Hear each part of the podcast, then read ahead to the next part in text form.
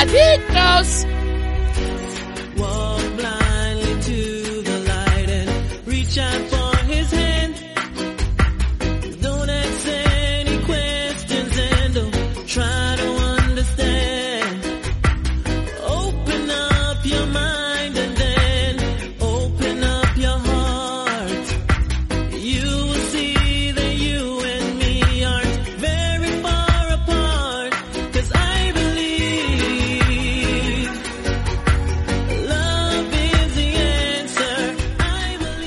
Buenas, bienvenidos todos a una nueva edición, un nuevo programa de MM Adictos, en esta ocasión para suscriptores de Ivox Premium, Patreon y también para los que nos estén escuchando desde Ivox Plus, que es otro tipo de suscripción de Ivox. Em, hoy lo que vamos a tratar va a ser la previa de UFC Vegas 45, si no tengo mal entendido ya van por la edición número 45 y oye también buenas noticias, porque parece que a partir de febrero, por lo menos, a partir de febrero, igual, en, enero ya encuentran alguna fecha, pero me parece que de momento todavía no, no, no es así. Va a ser en febrero cuando ya empiecen a realizar eventos fuera del Apex dentro de estos Fight Night, quiero decir. Veremos con qué resultado, veremos si no hay un retroceso también nuevamente, porque como sabéis la pandemia con esta nueva variante y tal, pues los organismos internacionales y tal están lanzando esas alertas que vamos a ver si eso nos supone un nuevo retroceso. Pero de momento es lo que hay. Entonces, este parece que va a ser uno de los últimos eventos que se van a celebrar en el Apex. Y vamos a comentarlo. Tienen el main event a Derrick Luis contra Chris Daukaus. En 265 eh, libras, obviamente. Están los dos rankeados. En la gran pelea. La pelea más importante de la carrera de Daukaus que ha hecho un impacto, ha tenido una llegada a UFC tremenda. Eh, eso lo comentaremos, por supuesto, dentro de unos minutos. Vamos a hablar un poquito de las preliminares, pero vamos a hablar en especial de la main car, porque yo sé, bueno, esta semana ya llevamos mm, cerca de, creo que más de tres horas de grabación entre eh, lo de UFC 269, las preliminares y también hablar un poquito de, de cómo le fue a Nosolve y a Kevin Cordero. Entonces quiero hacer esto un poquito más ajustado para que os dé tiempo a escucharlo a lo largo. Esto se va a subir hoy jueves, pero mi intención es que os dé tiempo a escucharlo a lo largo de o bien esta noche mismo cuando ya esté subido o bien el viernes para que luego lleguéis con una idea más amplia de lo que vais a ver en el evento del sábado, si no es que no tiene mucho sentido. La mayoría ya sabéis la cara, ¿no? Pero algunos detalles pues siempre quedan ahí, temas de apuestas, temas de eh, posibles pronósticos, que ya digo, yo no estoy muy en el negocio de dar pronósticos, yo pienso a lo mejor equilibrando fuerzas quién puede ser favorito para esa pelea. Pero no me gusta dar pronóstico porque luego te pegas cabezazo. No, no, ¿quién iba a pensar que Juliana Peña la semana pasada iba a derrotar a Amanda Nunes y que la cuota de, de Juliana Peña estaba en 8? O sea, 8 dólares por dólar apostado. El que haya apostado ahí una buena cantidad, digamos 100 dólares por decirlo algo, pues se ha llevado 800, ¿no? Una auténtica bastardada. Además, tenemos otro evento que creo que hay que destacar este fin de semana, que es el evento de KSW. Vamos a pasar muy por encima, simplemente pues daros algunos detalles de ese evento. Creo que merece la pena. Creo que es eh, quizás un zambombazo de última hora en, el último evento de este año, por supuesto, de KSW, ese Roberto Soldis contra Mamed Halidov eh, por el cinturón de 185 libras. Es una de las peleas más importantes a nivel europeo. Yo creo que una de las, más, de las peleas más importantes también a nivel global entre todas las promociones, entre todas las promotoras que hay ahora mismo en el mundo de las MMA. Mm, de verdad lo digo, el Jalidó contra Roberto Soldi es un combate tremendo, es espectacular. Ahora hablaremos sobre, sobre ello, daremos algunos datos y espero que de esa manera pues os despierte el interés.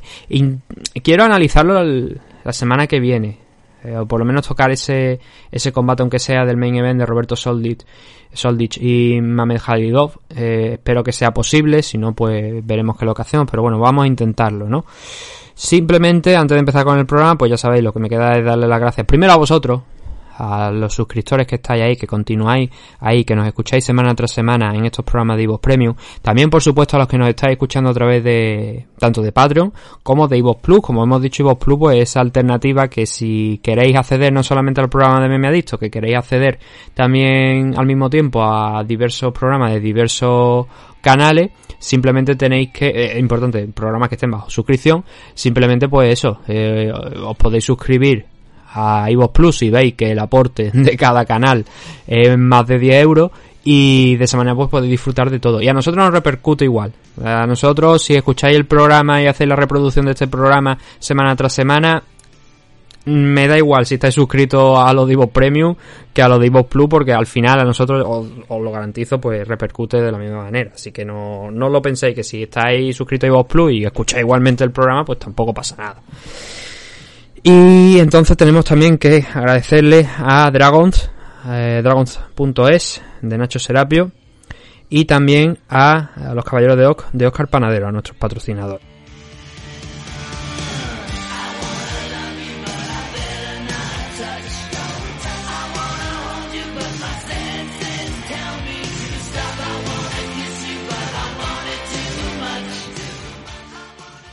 Nos metemos con con los temas que tenemos para hoy, nos metemos en materia y el primero, como os he dicho, es ese evento que se disputa el sábado también en Polonia, que va a ser el evento final de año de KSW, KSW 65, Mamed Halidov frente a Roberto Soldich. Hay otro combate también interesante, especialmente interesante en sacar. Los eventos de KSW por lo general siempre son atractivos y llamativos de ver porque bueno, digamos que hay, no todos obviamente, ¿no? Pero hay muchos que van con esa sustancia extra, ¿no? En venas, que les vuelve pues más fuerte, más poderoso, más potente, con más músculo, ¿no? Todos sabemos lo que estamos hablando. En esta cara en concreto hay dos combates importantes. El primero de ellos es el Daniel Torres eh, frente a Saladín Parnas. Este combate es una revancha de un enfrentamiento que además tuvo este tuvo lugar este año, que fue al principio de, además de, año, en primer, el primer evento que celebró eh, KSW. Saladin Parnas es quizás uno de los prospects más em, en forma de, de Europa. Estaba 15-0, eh, 15-0-1. En, perdón, 15-0-1, no, 14-0-1 en el momento de enfrentarse a Daniel Torres en el primer combate y era gran favorito para ganar aquella pelea. Estaba, ya digo, a un, a, un ritmo y a un nivel espectacular este hombre y había derrotado ya gente muy veterana dentro de, de KSW antes de alzarse con, con el título. ¿Cuál fue el tema? Pues que Daniel Torre lo cogió por sorpresa. Yo creo que nadie pensábamos que iba a derrotar, iba a ser capaz Daniel Torre de derrotar a Saladin Parnas y sobre todo de la manera en la que lo hizo, ¿no? Noqueándolo en el primer asalto con el antebrazo, un choque que fueron ambos, le metió ese golpe, acertó a darle él antes con el antebrazo y lo mandó a la lona. Y buenas noches señora, en apenas, en menos de dos minutos, ¿no? Después tuvo que pasar por otro combate más, Parnas, para ganarse esta nueva oportunidad frente al actual campeón, que es Daniel Torres, contra Filip Pejic, al que derrotó por sumisión en el segundo asalto, eso fue en junio de este año. Y esta va a ser la tercera pelea en este 2021. Empezó el año, como decimos, perdiendo el cinturón contra Daniel Torres. el interés aquí es si en este combate de revancha va a ser capaz de derrotar a, al actual campeón y vengar esa derrota que tuvo a principios de año. Eh, las apuestas ahora mismo están dando como favorito a Saladín, nuevamente. Quizás el margen se puede entender que es menor que el de la última pelea. Está en 1.25, Daniel Torres está en 4. En la pelea anterior Daniel Torres estaba en 5.50. Ah, em, déjame, no, porque estoy Sí, lo tengo por aquí, estoy en lo cierto yo. Estaba en 5.50 Daniel Torres y Saladín Parnas estaba en 1.13. Por lo que digo, la diferencia era mayor. Ahora se ha cerrado, ahora está en 1.25, 4, como estamos diciendo, en contra del actual campeón. Y bueno, hemos hablado de, Saladín, ¿no? Pero vamos a hablar también de Daniel Torres. El austriaco de origen brasileño tiene un 12-4 de, de récord aquí en KSW, también le está yendo bastante bien. De hecho, eh, ha tenido ya varios combates aquí. Creo que han sido un total de, de cinco, de los que solamente ha perdido uno. Pero ese que combate que perdió fue hace ya tres años. Entonces empezó con una marcha triunfal, ¿no? Derrotando a Filip Pejic, también, el luchador que, con, el que Parnasse se ha ganado esa segunda oportunidad que estamos hablando hoy. A Max Koga, que ya Max Koga es un luchador mm, europeo que deberíamos conocer, la verdad, bastante gente, porque lo hemos visto en PFL, además lo hemos visto también pelear contra Daniel Requeijo, lo hemos visto pelear en, en la compañía esta en la que, bueno, de la que ahora es propietario Javi, antes era Gorila Ah, no, espera, GMC no, no, no, estoy confundiendo, los GMC no. Eh, eh, la de Gorilla Fighting Champions y otra, no, no. Esta es una compañía alemana, pero que también es una compañía, me parece, no sé si la retransmiten el Fight Pass o, GMC. De todas formas, es una compañía que, de la que yo al menos sí que he oído hablar, lo estaba mezclando. También ha peleado en One Global y tal, más Koga. Así que era un rival como quiero eh, lo que os quería vender, ¿no? Para que os quede con el nombre y que sepáis que Mascoga era ya un nivel, un luchador de, cierto nivel, por lo menos a nivel europeo, ¿no? Y que bueno, también como hemos estado comentando, participó en PFL. Y el único combate que ha tenido este 2021 fue contra Parnasse para proclamarse campeón. Eh, ya digo, y vuelvo a insistir en ello, en que Saladín, con solamente 24 años, es uno de los grandes prospects en la división Featherweight pero bueno, vio esa racha triunfal de combates interrumpida contra Daniel Torre. Ahora es el momento, ¿no? En este combate es importante por eso, porque ahora es el momento de, de que se demuestre si realmente aquello pues fue un golpe algo afortunado por parte de Torre o si puede reeditar aquella victoria ahora en este segundo rematch del que como estamos diciendo vuelve a no ser favorito Daniel Torres con una diferencia algo menor que la del primer combate pero eh, sigue siendo una pelea muy interesante. Pero más interesante es la que vamos, de la que vamos a hablar ahora, que es ese Halidov frente a mm, Roberto Soldich. Eh, un Mamed Halidov que ahora mismo tiene un 35-7-2 contra un Roberto Soldich que tiene 19-3. Venimos de. Bueno, acabo de decir hace unos segundos que Saladin Parnas probablemente sea. Eh, yo diría el mejor featherweight ahora mismo de los que quedan en Europa. Eh, obviamente, si luego dan el salto a UFC, ahí ya la cosa pues amplía un poquito no más y ya habría que ver si, si sí o si no. Pero desde luego es uno de los mejores featherweight que tenemos aquí, si no el mejor. En este caso, en este enfrentamiento de Mamed Jalido contra Roberto Soldi, ya no solamente que estemos hablando de que Roberto Soldich es el mejor welter europeo y de que Mamed Khalidov es uno de los mejores middleweight europeos, sino que también estamos, estamos diciendo que es un enfrentamiento entre el campeón welter y el campeón middleweight de la en la pelea va a ser en middleweight, va a ser en 185 libras, pero Roberto Soldich está subiendo para enfrentarse a Mamed Khalidov, que es el actual campeón de la división middleweight. Mamed es un histórico de KSW. Tiene un 19-3-2 de récord en KSW, ha sido campeón de la división light heavyweight también, tiene una gran cantidad de finalizaciones dentro del 35-7-2 que tiene, un total de 31 finalizaciones, si no tengo mal entendido, de esas 35 victorias que tiene, con un 89% de finalización dentro de, esas victorias y además 26 de ellas han llegado en el primer asalto. Em, es un finalizador y es un noqueador. Tiene 14, 15 victorias por y 16 por sumisión. Está ahí 50-50%, pero este tío es muy duro. Este, lo que he dicho antes de luchadores que van con esa sustancia extra, no sé si Jalido será de esa de esa quinta, ¿no? Pero lo que sí tengo claro es que es una clara amenaza para Roberto Soldich. Y eso sí, tiene ya 41 años. Soldich es el que está intentando ahora proclamarse campeón en dos categorías de peso. Y lo va a hacer eh, con un 19-3 de récord actualmente, siendo el campeón de KSW en la división Welter, como estamos diciendo. Y tiene además el mismo porcentaje de finalizaciones que, que Mamed Jalidó, un total de 89% eh, con 16 victorias por KO, 10 de ellas en el primer asalto. Aquí hay una cosa clara de este combate, ya digo, es el, el combate mayúscula a nivel europeo. Para mí es el combate más importante de, que se ha hecho en Europa en este 2021. Totalmente. ¿Por qué? Porque estamos hablando de una leyenda, doble campeón, en dos divisiones diferentes, no actualmente, sino en, diversos puntos de su carrera. Mamed Jalidó ha conseguido el coronarse como campeón en las dos categorías de peso, en la división light heavyweight, también en la división middleweight. Y es, ya digo, un tipo duro, un tipo complicado de, derrotar. Y además va a tener esa diferencia, ¿no? De ese tamaño de, de peso en su favor que le va a permitir a a Jalidó, pero vale, a ver, quiero mencionar también una cosa, campeón de la división light heavyweight, pero hace ya bastante tiempo, hace ya bastante tiempo el peso no era ni siquiera el de 205 libras, estaba un poquito por encima de, de la 185 claramente, pero no llegaba a las 205, andaba por ahí de 190 y algo, 100 de hecho era más o menos la, cifra en la que eh, andaba el peso de la división light heavyweight, pero eso ocurrió hace años, es más conocido también recientemente por eso, por ser campeón de la división middleweight, eso quiero que vaya por delante, ha ganado en dos categorías de peso diferentes el cinturón. Y estamos hablando, como digo, eso sí, de una de las leyendas vivas de, de KSW. Eso sí, con 41 años, con una diferencia de peso entre eh, él y Soldich, que yo no sé si Soldich será capaz de vencer. Lo que está claro, por lo menos de mi punto de vista, es que conforme vayan pasando los minutos, Jalidó puede que tienda a venirse un poquito abajo, porque eh, no es casualidad. las 26 finalizaciones dentro de las 35 victorias en el primer asalto, no es casualidad y conforme van pasando los minutos es cuando empieza a costarle un poquito más. Os pongo el caso, por ejemplo, eh, él se proclamó campeón en el último, en su última pelea el año pasado contra Scott Askan.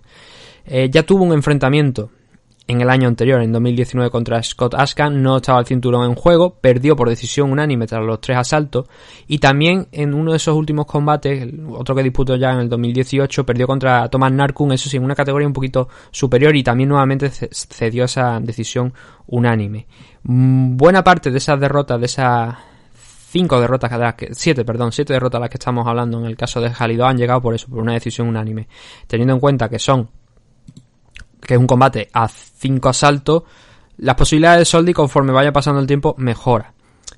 Hay que estar atento a todo el tema del peso también, la diferencia de tamaño, pero bueno, en principio eh, Soldich tiene unas buenas opciones de ganarlo, lo que pasa es que la cabeza siempre te dice eh, cuida con Jalido que no coja Soldi fuera de sitio, ¿no? No hay mucha diferencia de, de, eh, de, estatura prácticamente no hay ninguna, de alcance es un poquito más largo eh, pero tampoco una barbaridad. 8 centímetros, bueno, 8 centímetros se puede considerar, 8 o 9 centímetros se puede considerar una diferencia bastante interesante. Pero lo que más me preocupa es el peso, ¿no? Por lo demás, son luchadores especialmente con una parte de striker interesante, pero Soldich, ya que estamos, ya que hemos hablado de Jalido, vamos a hablar un poquito de Soldich.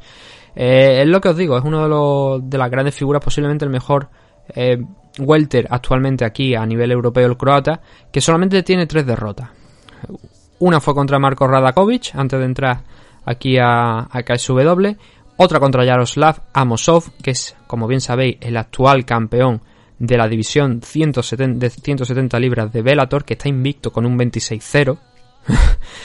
y la otra derrota llegó ya, eso sí, aquí dentro de, KSW, cuando ya era campeón en aquel momento Roberto Soldich, perdió el cinturón contra Dicus Duplessis, quizás un nombre que os suene porque ahora mismo anda por UFC y en alguna ocasión aquí dentro de eh, las previas pues hemos hablado de esos logros de Trico Duplessis también en KSW, pero luego fue capaz de vengar esa derrota en un rematch proclamándose campeón y entonces ya digamos que no ha mirado otra. Ya Soldich ahí ya sí que no ha mirado otra, ya ha enganchado otras seis victorias consecutivas incluso teniendo una subida a la división middleweight dentro de esas seis victorias consecutivas, que fue contra Mijal Materla, que es otro luchador muy muy conocido en KSW y otro de los luchadores, pues que ya digo, en los últimos años es una de las, ha sido una de las caras más conocidas de la división de 185 libras. De hecho, se podría decir que técnicamente ese combate es el que le vale a, a Roberto Soldich para nuevamente defender ese cinturón de la división welter en abril de este año contra Patrick King y luego tener esta oportunidad de ser campeón en dos categorías de peso al mismo tiempo aquí en KSW. Esto es pay-per-view. Así que um, si tenéis por ahí los euros extras, que creo que me parece que no pasa de 10 euros el, pay-per-view, merece la pena. Los eventos de KSW por lo general merecen la pena, como he dicho, pero en este en esta ocasión, en este KSW 65, con este combate, mucho más. Mm, igual luego el combate resulta que es malo, pero por la historia que hay detrás, eh, es importante. Al final pasa esto, las MMA son impredecibles, ¿no? Lo mismo decimos que este combate aquí tenemos una auténtica barbaridad de finalizaciones eh, entre uno y otro, pero luego resulta que no, que claro, se tienen tanto respeto que al final no pasa eso. Mm, en temas de apuestas, de quién están dando las apuestas como favorito parece Jalido contra Roberto Soldich. Las apuestas se lo dan a, a Soldich. Le están dando unos 50, 2.63 para Jalido. Hay alguna que incluso se va un poquito más arriba. Y yo creo que está basado en eso, ¿no? Si Soldich es capaz de sobrevivir primero, segundo asalto, a partir de ahí sus opciones empiezan a crecer. Y Soldich, además, sin quitarle mérito, por supuesto, a, a Jalidó, que ya decimos que el tipo es un noqueador, pero que también funciona muy, muy bien en el suelo. Y además, bueno, para que os hagáis, una, una idea de los rivales a los que se ha ido enfrentando Jalidó, que por cierto, eh, peleó contra Daniel Tavera hace muchos años, contra el español Daniel Tavera. Tiene, por ejemplo, aquí victoria contra James Irving. Tiene peleas también contra Matt Linland. Son luchadores que a lo mejor. Ah, bueno, no sé si a vosotros os sonará. A mí, desde luego, son luchadores que sí me suenan porque lo hemos visto por, por UFC. Ryuta Sakurai también, bueno, no fue una victoria, pero fue un empate. Tiene una victoria frente a Jorge Santiago, que luego también acabó perdiendo cuando. Eh, esto no lo hemos comentado, pero Jorge Santiago estuvo peleando por Japón. En UFC también estuvo. Mm, no llegó. No, fue otro ¿Quién fue? Ahora no recuerdo. Alguno de vosotros esto puede que lo sepa. El luchador aquel al que se enfrentó Michael Bisping, y esto ya digo es sin tener el récord por delante de, de ese luchador. Hubo un luchador también de origen latino que estuvo peleando en UFC y que en un combate contra Michael Bisping, eh, Michael Bisping se dirigió a la esquina y esto es de trivial, esto ya es de... Ahora mismo no me sale el nombre. No es Jorge Santiago, pero eh, Jorge Santiago ha estado en UFC, eso sí. Pero no es él, es, otro nombre. Cuando peleó contra Halido lo hizo allí en, en Japón, en Sengoku. También una buena compañía, pero bueno, al final acabó cayendo.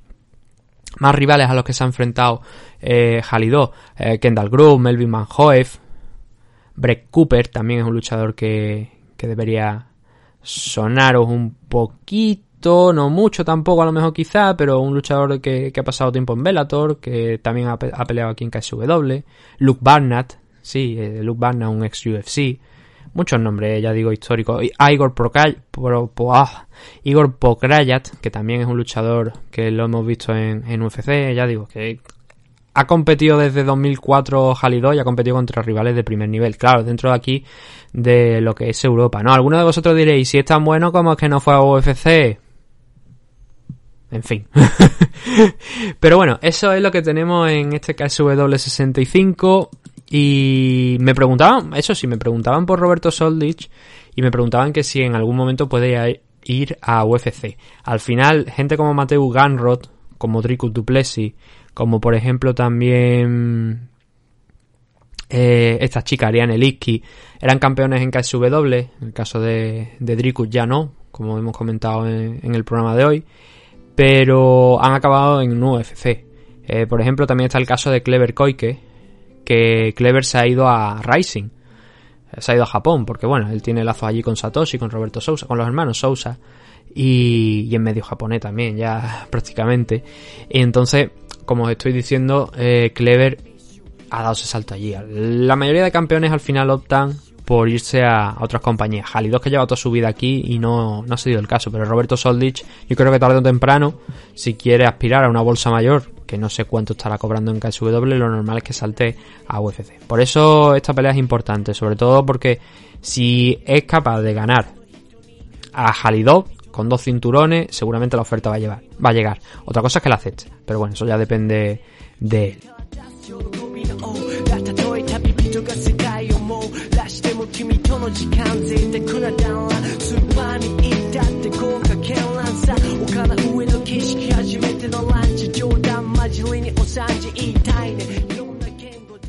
Ahora nos vamos a meter con UFC. Vamos a empezar a hablar de lo que a lo mejor os interesa a la gran mayoría, ¿no? Que, es UFC. Eh, tenemos en este UFC Vega 45 a Derry Lewis contra Chris Daukaus en el main event. Eso está muy bien. Pero también hay otros combates que son interesantes de ver. Hay una car que son, una main car que son 6 combates. Hay una car preliminar que son un total de 8. Y por supuesto, si sabéis sumar, son 14 en total. Em, es una car de cierto, de relativo nivel, la verdad, aunque yo ya he dicho antes que no es la car más importante, porque no es la car más importante, pero que sí que es verdad que cuando empezamos a mirarla en condiciones y empezamos a rascar, vemos que hay luchadores, pues, conocidos en prácticamente todas las posiciones de la CAR. Así que vamos a meternos con esto y vamos a ir un poquito más rápido con la CAR preliminar, centrarnos en la main CAR porque son muchísimos combates y no quiero estar aquí dos horas, quiero que os dé tiempo a escucharla. Y bueno, con eso en mente vamos a empezar. Veréis cómo conforme vamos metiendo nombres vais diciendo, ah, pues sí, pues este lo he visto pelear o este me suena y tal. El primero de los enfrentamientos en 155 libras, Matt Sales enfrentándose a Jordan Levitt, Matt Sales con un 8-3 y Jordan Levitt con un 8-1. Matt eh, lleva aquí varios combates en UFC, aunque para seros, para seros sincero no recuerdo ninguno. Y es que también es verdad que su última pelea fue en 2019 contra Bryce Mitchell, pero ahora mismo no me viene a la cabeza nada de relativa importancia por parte de, de Matt. Eso sí, son tres peleas las que tiene aquí. Eh, un 1-2 también entró a través de Danaway Contender Series 2018. Esos tres combates mm, vienen desde antes del 2019, o sea, del 2021 quiero decir. Eh, concretamente dos en 2019, Kai Nelson derrotó a Kai Nelson por sumisión y luego perdió por sumisión contra Bryce Mitchell en uno de los pocos twisters que hemos visto, eh, ese tipo de sumisión que hemos visto en, en, en UFC. Eh, luego iba a tener un combate en 2020. Ese combate iba a ser contra Jared Cordon, otra cara más o menos conocida de la parte eh, inferior de la división. Pero bueno, al final va a pelear nuevamente en este 2021 contra Jordan Levitt, un prospect de 26 añitos que en su combate de debut en, UFC eh, noqueó a Matt Wyman de hecho, creo que lo mandó al retiro. Me parece que fue el otro, el último combate de Matt Wyman aquí dentro de, de UFC con un slam. Se lo cargó, lo elevó y ¡bomba! hacia abajo. Y lo noqueó completamente a, Matt Wyman. Y luego perdió una decisión unánime contra Claudio Puelles en junio de este año. Para tener ese total de 8-1 que estamos hablando de récord. Así que eh, por momento de forma se puede entender que Jordan Levitt llega un poquito mejor, ha estado más activo y si nos vamos a las casas de apuestas para ver cómo está la cosa, vemos que efectivamente ponen a Jordan Levitt por delante, un 1.83 frente a Matt Siles que lo ponen en un 2. O sea, están pagando como favorito sin mucho margen, eso sí, a Jordan Levitt. Em, combate que, bueno, como es el primero de la CAR, pues tampoco es eh, excesivamente interesante. Más allá de, bueno, podemos dar un detallito de que Jordan Levitt tiene eh, una ventaja de estatura y de alcance en su favor. 1,80 de alcance, 1,71 para eh, Matt Siles. Eh, así que, bueno, podríamos dar como favorito a, no en base obviamente a eso, sino también a lo que se ha visto aquí en el combate contra Claudio Puelles, pues no le fue demasiado bien porque Claudio estuvo trabajando en el suelo muchísimo tiempo y eso fue lo que le dio la victoria al peruano dentro de esa decisión, pero el primer asalto lo abrió con cierto descaro Jordan Levitt y con cierto nivel. Lo que pasa que, como digo, acabó cayendo en segundo, tercero, ¿no? Así que eso le valió, le vale a Jordan hoy por hoy para estar como favorito. El segundo de los enfrentamientos es, yo creo que también aquí ya hemos visto a estos dos pelear anteriormente, no frente a frente, pero sí a cada uno contra sus rivales. Don Tail Mage enfrentándose en 265 libras en la división heavyweight, como no podía ser de otra manera, a Josh Parisian, un Josh Parisian que fue participante de aquel Ultimate Fighter 28, el mismo en el que estuvo Juan Espino, ¿no? Y que aquí, bueno, tuvo su... no, no tuvo, no llegó a tener un combate en UFC, fue llamado nuevamente a filas después, pasando por un Dana White Contender Series, y entonces desde ese eh, Dana White Contender Series sí que ha peleado en dos ocasiones, la primera contra Parker Porter, que fue una derrota, y luego en junio de este año enfrentó a Roque Martínez para alzarse con una decisión dividida. Ahora mismo eh, Josh Parisian tiene un 14-4 de récord. Uh, Don Tail viene de ganar también a, a Roque Martínez, el campeón. Ya es campeón, megatón de la... Eso, quiere decir que es la categoría Openweight de, de Deep. De hecho, bueno, a ver, el pobre Roque Martínez lo han traído para tres fechas aquí en, UFC, los tres combates los ha perdido y este último, digamos que va mejorando, ¿no? Porque Roque Martínez empezó siendo sometido por Romanov eh, luego perdió una decisión unánime frente a Don Tail y luego perdió una dividida frente a Josh Parisian. Si hay un cuarto combate, que lo dudo, a lo mejor vemos a Roque Martínez consiguiendo la victoria. Quién sabe, ¿no? Pero por lo menos se va acercando, se va acercando eh, el Roque. Eh, entonces, que este enfrentamiento, como digo, duelo de, de heavyweights que vienen en ambos casos de derrotar a Roque Martínez, pero que tampoco están en un momento de forma espectacular, ¿no? Eh, Don Tail ha tenido tres combates dentro de UFC, el primero perdió contra Cyril Gané, pero Cyril el mes que viene estará peleando por el cinturón, y luego perdió también contra Rodrigo Nascimento, siendo sometido en ambos casos, que es una cosa importante. Joe Parisian no creo que yo que lo vaya a someter, pero sí que va a tener que estar atento a, los posibles takedowns que lleguen por parte de, de Josh Parisian. No es algo que consiga con mucha facilidad Josh Parisian, pero tampoco el propio Don Tail, que tiene una base de grappling correcta, ¿no? Así que lo que deberíamos pensar es que este combate se va a decidir en standing, en base al striking. Y las apuestas, a pesar de, como estamos diciendo, de que Don Tail solamente ha ganado uno de los tres combates que ha tenido aquí dentro de UFC, se le dan como favorito. 1.50, 2.70 para eh, Josh Parisian. Y es que, entre otras cosas, pues bueno, es un pelín más grande eh, Don Tail y entonces a lo mejor piensa los jueces que, es, o sea, los jueces, las casas de apuestas que eso puede ir a su favor.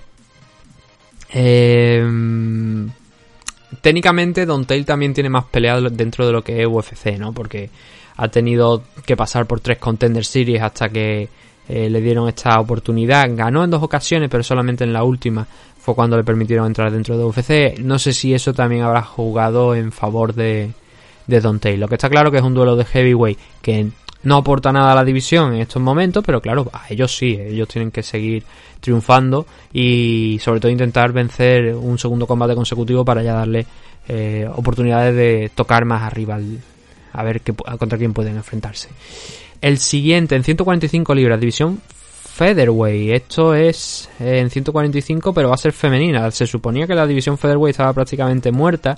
Veremos incluso un poquito más después de lo de de lo que había pasado con con Amanda Nunes la semana pasada, lo que pasado con, con Amanda Nunes, pero esto tiene relativa explicación.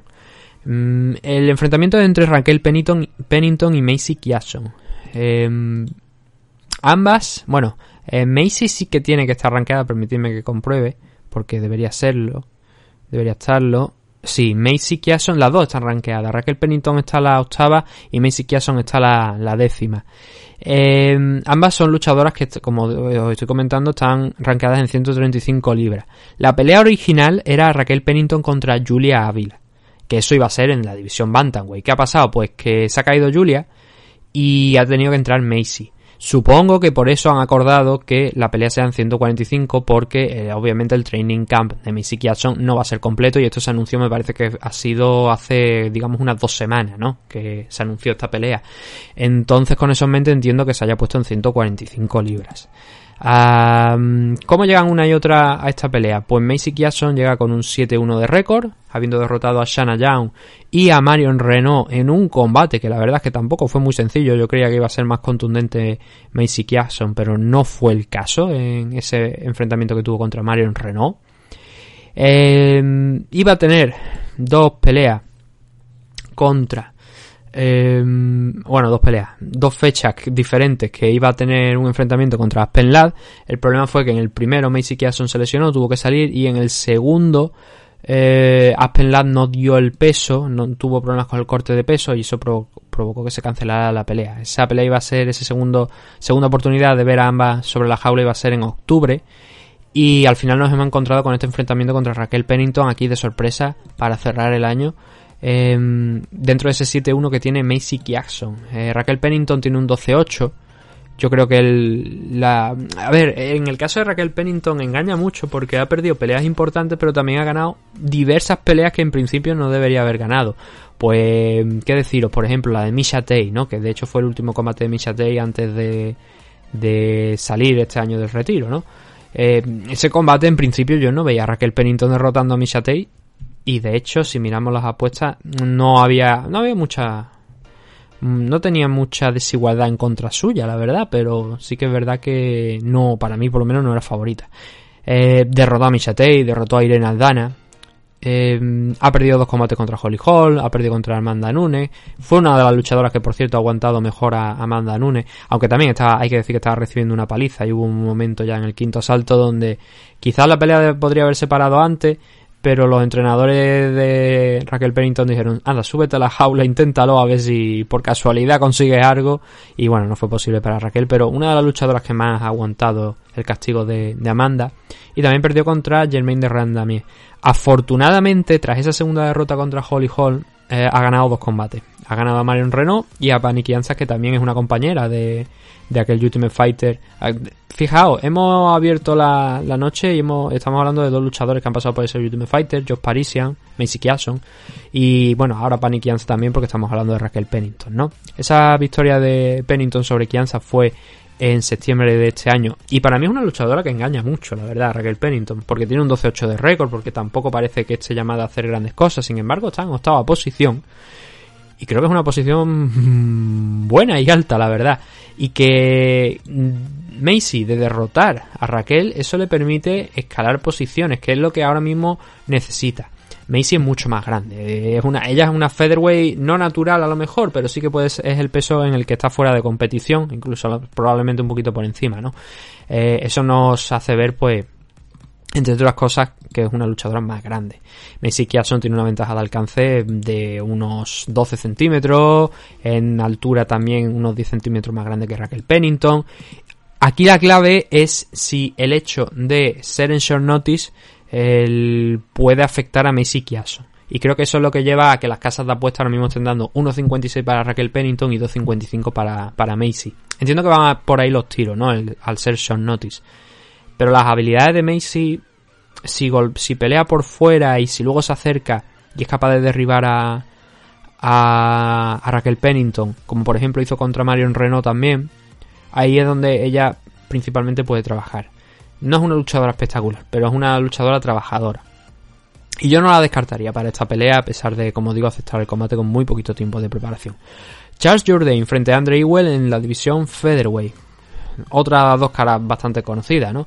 Eh, pero en el caso de este combate ambos vienen con una derrota.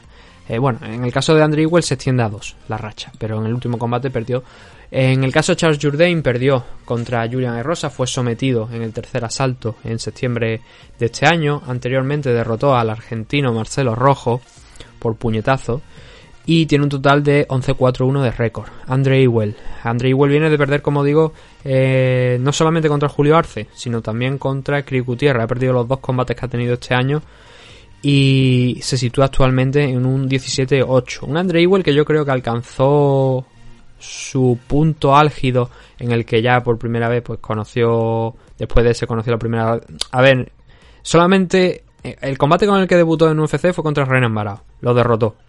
Y luego ya fue cuando perdió pero quiero decir entrar y derrotar a Renan Barao eh, pues usada ya mm, sin estar en el mejor momento de forma y tal vale. Pero sigue siendo una buena victoria a tu favor, ¿no? Renan Barao, que por cierto va a participar en el evento de EFC eh, de Eagle Fighting Championship de Javi Nurmagomedov que se va a celebrar en Estados Unidos. Siguen anunciando nombre, sigue, ahora han cambiado, ya no va a ser Bifu contra Tyron Spawn, va a ser Tyron Spawn contra Sergei Karitonov, otro festival del Brain Injury. Se está rumoreando que incluso Kevin Lee, el flamante nuevo fichaje de, de, la compañía va a enfrentarse a Diego Sánchez en una categoría de 165 libras ficticia que va a crear eh, Javi, bueno, ficticia quiero decir que la va a crear Javi, que no estaba ahí, pero que la va a crear y que va incluso a extenderlo a otras divisiones de peso que se mueven ahí en 175 libras, 195, cosas de ese estilo van en esa línea. Ha hecho una rueda de prensa este fin, esta semana, estos últimos días, por si queréis echarle un vistacito, ¿no? Se habla eso de Diego Sánchez, se habla de la participación también de Rasha Devan, Em, el Festival del Brain Injury. Y entre ellos, pues tenemos a Renan Bará contra Horacio Gutiérrez. O Horas. Es que no sé si es Horas o Horacio. Eh, Gutiérrez. Este también es otro luchador que ha pasado en algún momento por, por UFC, ¿no? Eh, ya digo, es el Festival del Brain Injury y una reunión sin faltar el respeto a ninguno, pero es prácticamente una reunión de puretas, ¿no? Eh, con los nombres que están saliendo ahí, dices tú, a ver, el evento, uh, el evento va a ser espectacular. si luego viene Rising y te pone un freak show o te pone a dos luchadores veteranos ahí en el de esto, entonces ya nos parece tan bien, pero si lo hace eh, Javi porque ha firmado luchadores que estaban antes en el UFC, eh, ya sí que os parece bien. Eh, no, tenemos que tener un poquito de coherencia también con cuando hablamos de una cosa y otra, ¿no? Eh, a mí me parece bien las dos cosas, ya te digo, pero no deja de ser un festival de, del brain injury, ¿no? Ya de luchadores retirados, prácticamente. Y de algunos, en el caso de Rashad Evans, ya retirados. Eh, entonces, como iba, la carrera de Andre Ewell aquí en, en UFC se resumen eh, un, un, total de 8 combates, de los que ha ganado 4 y ha perdido otros 4. Dos de esos 4 que ha perdido los ha perdido en la última fecha. El posible ganador de, las de, este combate según las apuestas es Charles Jourdain 1.53 frente al 2.60 de Andre Ewell. Viene en mala racha Ewell, pero es un tío con un striking no peculiar tampoco, pero sí bastante dinámico, que en parte fue lo que sorprendió a Renan Barao en aquella fecha. Lo que pasa es que Charles Jourdain eh, tiene pegada, le pesan las manos, y ahí es donde mm, puede especialmente presentar una amenaza para, para Andre Ewell, ¿no? La, la, pegada la que tiene. Si luego optan los dos por ir al suelo, cosa que eh, no es común en ningún caso ni en otro, pero a lo mejor por controlar la pelea, pues optan por esa pelea ahí, pues a lo mejor ya podría llegar a cambiar la cosa. Es un combate de dos pegadores y es bastante complicado pronosticar como por dónde pueden ir los tiros ¿no? de este combate, pero sí que es verdad que Jourdain eh, ha demostrado que tiene una, una pegada interesante.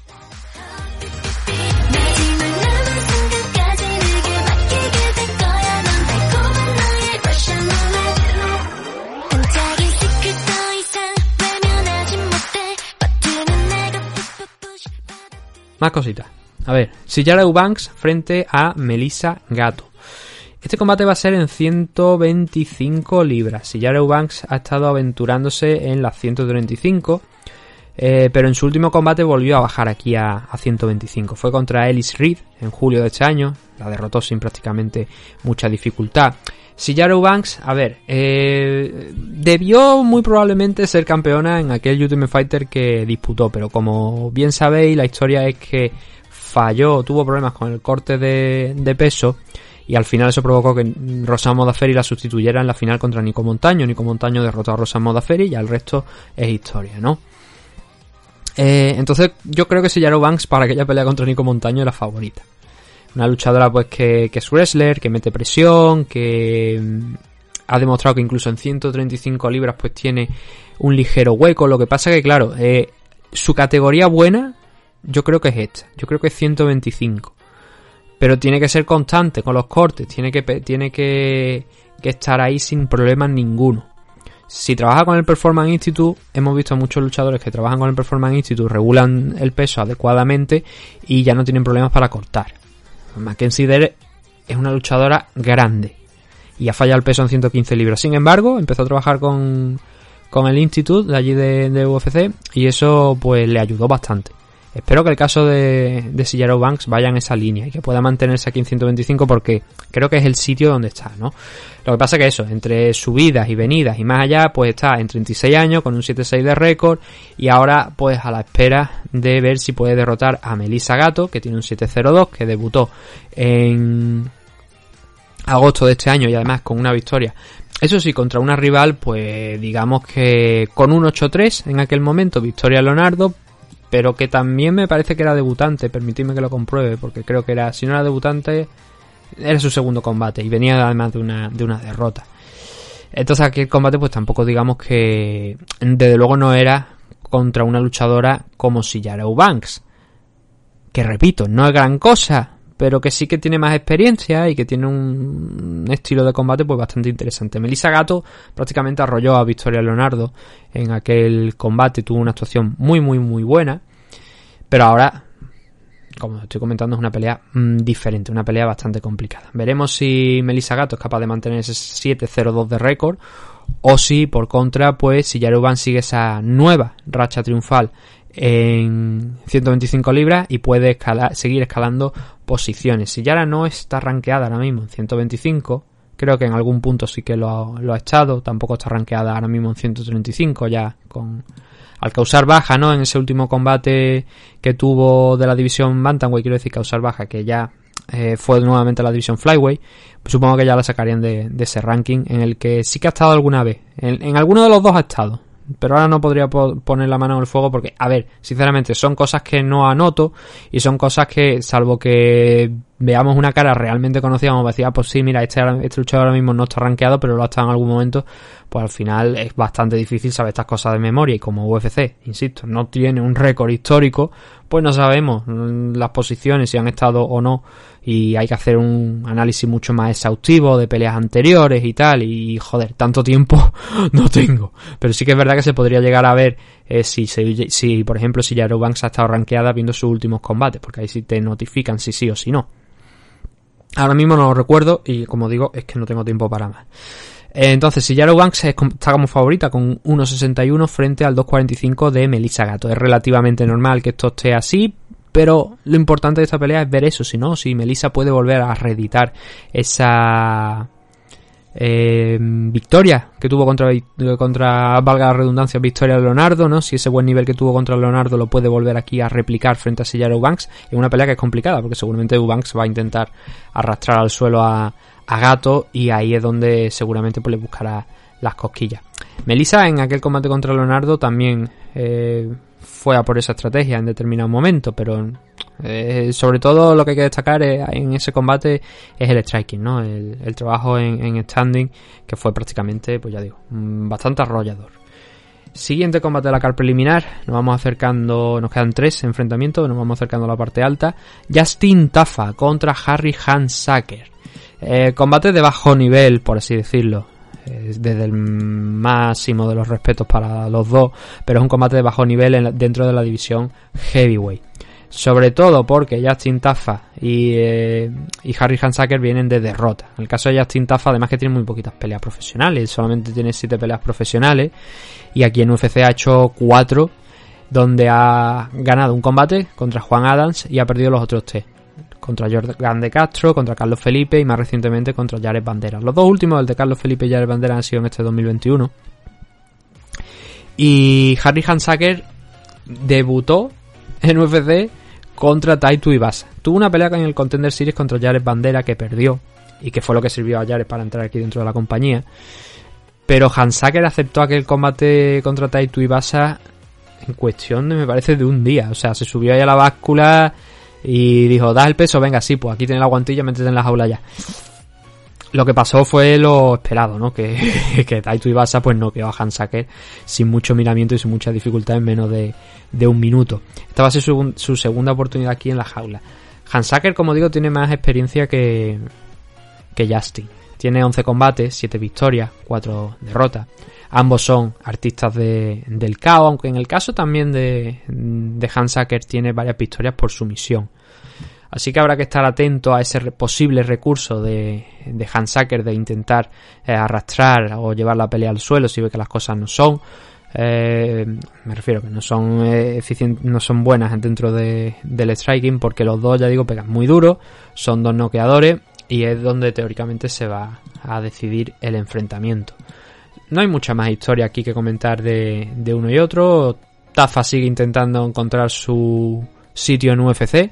Es verdad que a estas alturas con ese récord a lo mejor algún que otro heavyweight ya habría sido despedido, pero parece que a Tafa le están dando ese voto de confianza. Y en las apuestas también, porque está en un 1.31 frente a 3.50 de Harry Hansacker. El pobre de Hansaker es que no favorito ni a la chapa, ¿no? El, pobre hombre, porque es que no tuvo tiempo de demostrar nada frente a Daito Ibasa. Contra Jared Bandera también fue noqueado en el primer asalto en esa pelea del Contender Series que os estoy hablando. Y no ha peleado tampoco en compañía importante. No ha peleado en Cage Fury, no ha peleado en la LFA, ni siquiera tampoco, por supuesto, ha estado en Bellator a lo mejor, o un evento de PFL, alguna cosita de esta a lo mejor esporádica, ¿no? Tampoco, no, no se ha dado el caso. Entonces Hansaker, pues aquí llega pues prácticamente... Yo creo que sin mucha esperanza, pero Justin Tafa tampoco es un gran luchador. Es un noqueador, pero si le pones contra la jaula, empieza a cansarle. Yo he visto combates de Tafa, por ejemplo, de Yale Bandera, que fue un combate que tuvo, tuvo sus momentos en los que fue interesante porque intercambiaban muchos golpes pero era prácticamente como ver, eh, de hecho fue Fire of the Night, eh, aquel combate entre Tafa y Bandera, pero era prácticamente como ver a un combate de dos luchadores que están prácticamente ahí en la línea de que se van a caer de cansancio y que siguen intercambiando por pura supervivencia. Esa es la clave a lo mejor para Hansaken en este enfrentamiento, el eh, retener de la manera posible a Justin Tafa contra la jaula, cansarlo, que trabaje un poquito y luego intentar ver si puede realizar algo más. De todas formas, ya digo, son dos, dos peleadores que muy probablemente vayan a buscar la victoria por KO. Muchas de las finalizaciones, creo que prácticamente todas las finalizaciones que tiene Hansaker han ocurrido en el primer asalto, tanto las que llegan por KO como las que llegan por, por sumisión. En el caso de, de Justin Tafa, en un par de combatitos, pues se ha retrasado, ¿no? Esa victoria al segundo round. Siguiente, Raoni Barceló contra, y este combate me gusta a mí, Víctor Henry. Eh, el problema es que es en short notice eh, este enfrentamiento. Raoni Barceló en 135 libras con un 16-2, que es un récord muy muy bueno, la verdad, y que iba a tener este combate contra eh, Trevin Jones, otro luchador que tampoco le habría permitido, muy probablemente, entrar dentro de los rankings, pero que le pondría en una posición, pues, cuanto menos interesante. Eh, Raoni Barceló viene de una derrota contra Timur Valiev. Pero aquí dentro de UFC ya había tenido un total antes de esa derrota de 5 combates, incluso llegando a derrotar a Said Nurmagomedov por decisión.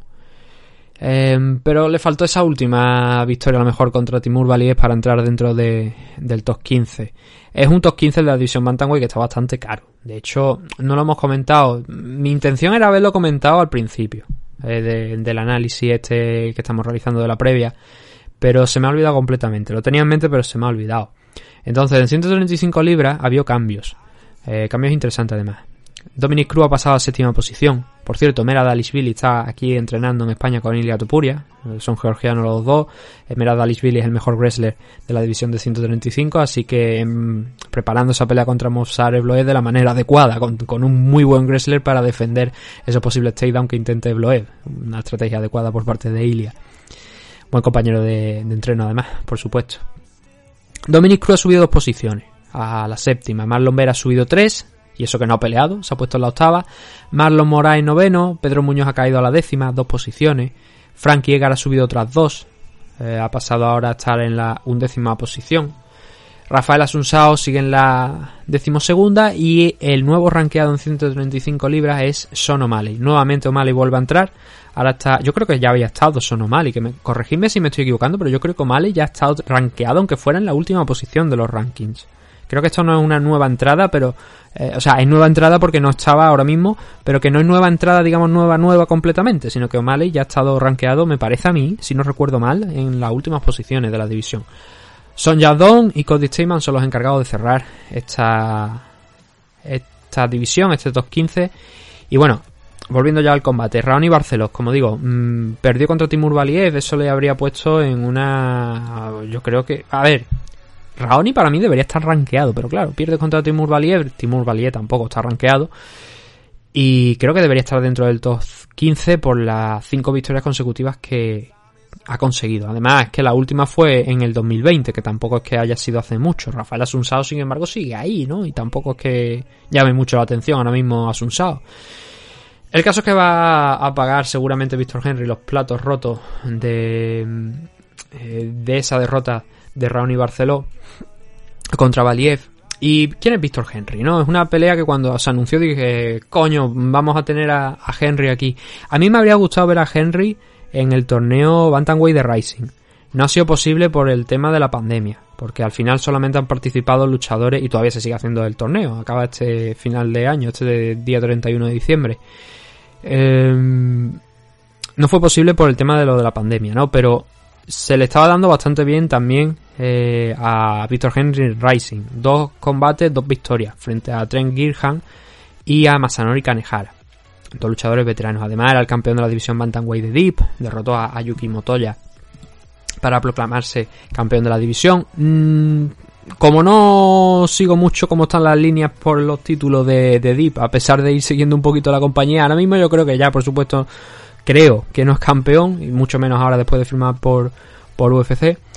Eh, y bueno, a ver, eh, Víctor Henry está con un 21-5 de récord perdió, después de estar en Rising, perdió a finales de 2020 un combate eh, fuera de la, de la compañía, ¿no? Pero volvió a la senda de la victoria en este octubre, en este pasado mes de octubre. Y es un tío que trabaja con... Lo diré. Josh Barnett, que no me salía el nombre, con Josh Barnett. Eso ya os puede hacer una idea del estilo de combate de este hombre. Es un tío al que le encanta el wrestling, al que le encanta derribar, pero que hay que respetarle también en standing. El problema es que llega en mal momento, como digo, porque mm, eh, aceptar esta pelea con dos semanas mm, de antelación, dos, tres semanas de antelación frente a Raón y Barceló, que va a venir muy cabreado, que tiene una buena pegada, que tiene también un buen suelo, eh, no sé si, si el nivel de Víctor Henry va a ser lo suficiente para enfrentar a un tío que ha demostrado que se mueve bien y que viene con un training camp completo. Por mucho que el rival sea completamente distinto, al final eh, el trabajo está hecho y el training camp completo está hecho. No sé si Víctor Henry tenía una pelea programada o no, pero el caso es que, como digo, creo que no llega en el mejor de los momentos. Y es muy probable que Raoni Barceló salga vencedor de este enfrentamiento contra Víctor Henry. Pero, como en el caso de Roque Martínez, como en el caso, por ejemplo, de Chris Barnett, eh, son luchadores que han estado rodando por ahí, que han cogido, pues, con mayor o menor éxito, eh, diversas victorias que le han situado en el escenario de, bueno, mejor dicho, en el foco de, de UFC. Y son luchadores que me alegro que por lo menos tengan la oportunidad de pelear aquí, ¿no? Chris Barnett, pues no quedó espectacularmente a su último rival. Roque Martínez, ya hemos hablado de él en este programa, no ha tenido esa oportunidad de conseguir una victoria. 0-3 de momento. Veremos si hay una, una, cuarta oportunidad. Y Víctor Henry, pues bueno, oye, lo principal este sábado es salir ahí, disfrutar, el ver qué se puede hacer, porque es una pelea que no creo yo que vaya a ganar. Contra otro rival con más tiempo, o sea, con más preparación, podría ser eh, que Víctor Henry eh, tuviese oportunidad. Pero con poca preparación, mmm, me parece que es complicado, ¿no? Víctor Henry ha hecho gran parte, no, yo creo que eh, es bueno comentarlo también. No solamente, bueno, en Rising ha tenido un par de peleas. En Deep fue campeón contra Yuki Motoya, como hemos hablado, ¿no? Pero en Pancris también ha estado. Perdió contra gente como Shintaro Shiwatari, que por cierto se ha, se ha retirado. Con Masakatsu Ueda también. Pero eso sí, tiene una victoria contra alguien que está, creo que sigue por aquí por UFC, que es Kyler Phillips. Kyler Phillips fue derrotado por eh, Víctor Henry. Eso es lo que nos puede servir a lo mejor un poquito de referencia eh, para el nivel al que puede estar Henry. Veremos. No tengo muchas esperanzas en ver ganador, en ver como ganador a Henry en este combate. Y las apuestas, vamos a ver qué es lo que tenemos por aquí. Eh, Raoni Barceló está en 1.29, Víctor Henry está en 3.70 y subiendo además. Eh, es normal, es normal por lo que os estoy diciendo, bastante complicado, ¿no? Para, para Víctor. A lo mejor nos sorprende, ojalá nos sorprenda. No porque, ya digo, es un luchador que he estado siguiendo los últimos años y que creo que merecía esta oportunidad me habría gustado verlo mejor en, en, Rising. Prefiero que todos los luchadores estén en Rising por aquello de el conjunto de reglas superior desde luego al de UFC, al de la Unified Rule. En definitiva, porque tenemos los rodillazos en el suelo, tenemos las soccer kicks y eso, y tenemos el ring también, aunque bueno, Rising haya empezado a hacer también esos eventos paralelos dentro de la jaula. Yo prefiero el conjunto de reglas de, Rising. También por, supongo porque yo vengo de la época de Pride especialmente, ¿no? Entonces eh, nostálgicos, ¿no? No de estos de los que te encuentras hoy aquí en España, ¿no? Sino por lo menos de la MMA. que aquí en España hay mucho nostálgico, ya sabemos cómo, cómo, cómo la gente, ¿no? Eh, no, no, aquí estamos hablando de nostalgia de las MMA, de la época de Pride. Es el último, el último de los combates que tenemos en este en estos de, dentro de estos ocho primeros combates que tenemos en la car preliminar es el Gerald Merhaer frente a Dustin Stolfus análisis rápido. Gerard Merhaer se va a lanzar por la sumisión porque es lo que hace Gerard Merhaer, ¿no? Tiene 47 combates ya Gerald, 33-14, viene con una victoria frente a Muradov. Por fortuna, además, suma dos victorias consecutivas, para, por fortuna para él, obviamente, contra Bartov Fabinsky y contra Muradov, las dos por, por sumisión. Fue víctima de Hanzachi Maev el año pasado, no, lo noquearon en 17 segundos. Pero es eso, ¿no? Es un tío que eh, tiene unas capacidades sobrehumanas en el suelo pero tiene que llegar a esa situación.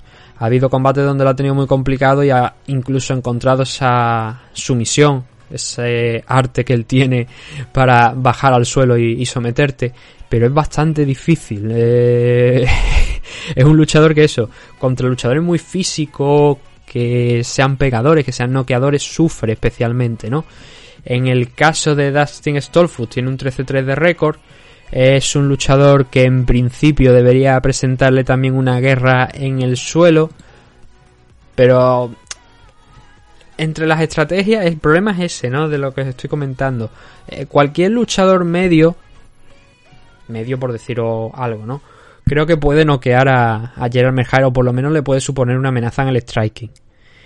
Y en el caso de Dustin Stolfus, mmm, es verdad que no tiene muchas victorias por KO. Es verdad que tampoco tiene un volumen de golpeo eh, muy amplio y que muchos de los combates que consigue vencer se deciden en el suelo. Por eso es por lo que puedo entender que a lo mejor aquí Stolfus va a optar por a lo mejor caer también en esa dinámica del suelo y ahí sí que podremos ver un combate mucho más abierto, ¿no? Si es en standing, no quiere decir que Gerard Merhair a lo mejor no pueda trabajar en standing frente a Dustin Stolfus, pero está claro que Merhair es un tipo como Demian Maya, ¿no? Que a la más mínima que pueda va a buscar el suelo. Eh, su rival original era Abusupiyam Magomedov, era el rival original de, de con un 24-4-1 de récord, un luchador también con un amplio récord de, victorias por sumisión y por KO, que ya habíamos estado viendo también en PFL hace tres añitos, y que habría supuesto pues un combate también bastante interesante, era el combate de debut del luchador alemán, pero finalmente tuvo que acabar saliéndose de, de, bueno, es alemán, pero, o sea, pelea por Alemania, pero nació en Rusia. Quiero que vaya también, que quede claro. Habría sido un combate bonito también ese, ese enfrentamiento entre Magomedov y, y Pero bueno, nos dan a Stolfus, habrá que, que, aceptarlo. Y aquí el favorito, pues también me atrevería yo a decir que es Gerald Merhair. Y mira, en, este, en esta ocasión sí, aquí sí que Gerald Merhair está en 1.44 y Dustin Stolfus está en 2.85. Es un combate bastante difícil de pronosticar, como estoy diciendo, ¿eh? No, esta apuesta sí, pero claro, es depende de, cómo tenga el día Merhaer, ¿no? Stolfus lo que pasa es que viene con dos derrotas consecutivas. Una contra Kyle Daukaus y la segunda es de un luchador que es prácticamente idéntico en el estilo de combate a, a Gerard Merhaer. Estamos hablando de, Rodolfo Vieira, ¿no? campeón en Brazilian Jiu-Jitsu, campeón del mundo en Brazilian Jiu-Jitsu y que, como digo, se mueve en ese mismo tipo de combate, ¿no? De, de Gerard de te tiro al suelo y ahí es donde te intento someter y prácticamente casi la única, eh, el único tipo de estrategia casi que tengo, ¿no? Para, para derrotarte.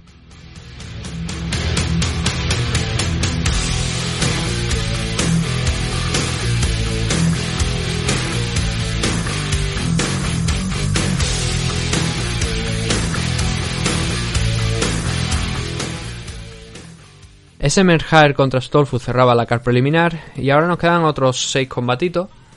Empezando por el Darren Elkin contra Cav Swanson, batalla de viejos rockeros en 145 libras. Sobre todo porque llevan una auténtica barbaridad de combate entre los dos y por la edad también, ¿no? Cav Swanson tiene 38 años y Darren, Darren Elkin tiene 37. 26-9 para Elkins, un 27-12 para Cav Swanson. Darren Elkins viene de vencer a Darrick Miner y a Eduardo Garagorri a finales del año pasado, pero había acumulado cuatro derrotas consecutivas, ¿no? que lo situaron ahí en una posición ya, como digo, a esa edad, pues un poco en tierra de nadie.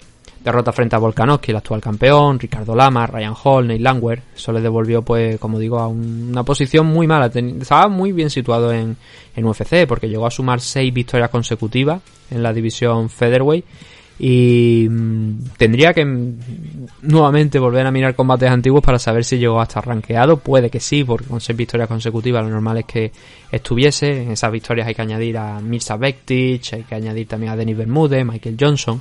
Pero luego empezó ese calvario ¿no? de, cuatro consecutivas. Ahora viene con esas dos eh, buenas victorias frente a Eduardo Garragorri y contra Darry Miner. Y Cap Swanson viene con un 27-12, pero de perder en mayo de este año contra Giga Chikatse, ¿no? Eso tampoco es... Eh, ahora mismo está rankeado en octava posición. Por cierto, ha bajado una posición esta semana por aquello de la victoria de... Ni siquiera ha bajado por la victoria realmente de Yosemite, porque él estaba... Yosemite estaba en séptima posición, Arnold Allen estaba en la sexta. Arnold Allen ha bajado una, ha subido Yosemite, pero Allen al bajar ha bajado también a Giga a la, a la octava.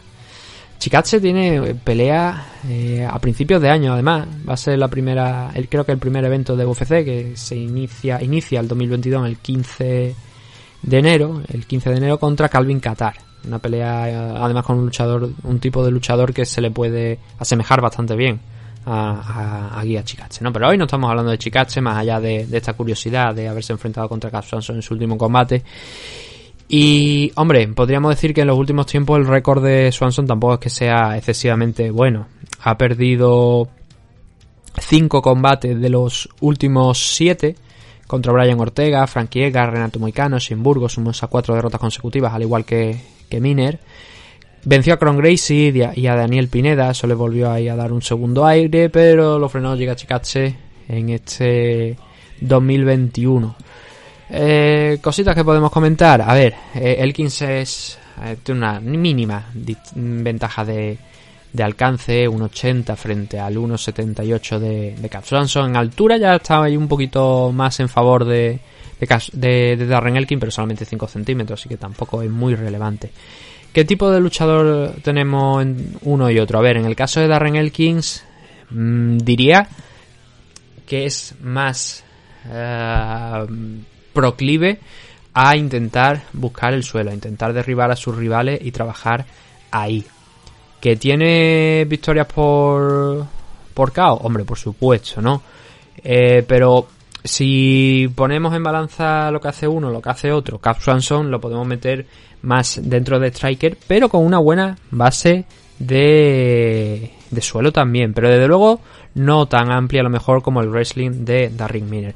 Ahora bien, con la espalda contra la lona, ahí sí te puede dar en algún momento Cap Swanson algún sustito y alguna sorpresa porque te puede buscar las cosquillas. No es lo común, ojo. Eh, Swanson, lo normal para esta pelea sería que peleara en standing, que llevar esa pelea ahí porque, visto, como estamos comentando, qué tipo de combate suele hacer Darren Miner, el, pues eso, lo normal sería ver a Cap Swanson manteniendo esa pelea arriba y buscando ahí el, el, hacer daño ahí para, si acaso a lo mejor ya luego arrastrar a, o acompañar a Miner en el suelo e intentar someterle, ¿no?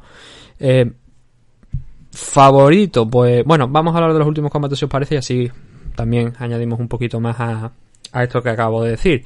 Las victorias, por ejemplo, la de Darren Elkin contra, la de, sí, Darren Elkin contra Darren Miner, he dicho yo me parece que llevo un tiempo diciendo Darrick Miner, creo, pero porque ha peleado este fin de semana y como tiene un nombre parecido al de Elkins, creo que llevo unos cuantos minutos hablando de Darren Elkins como si fuera Darrick Miner.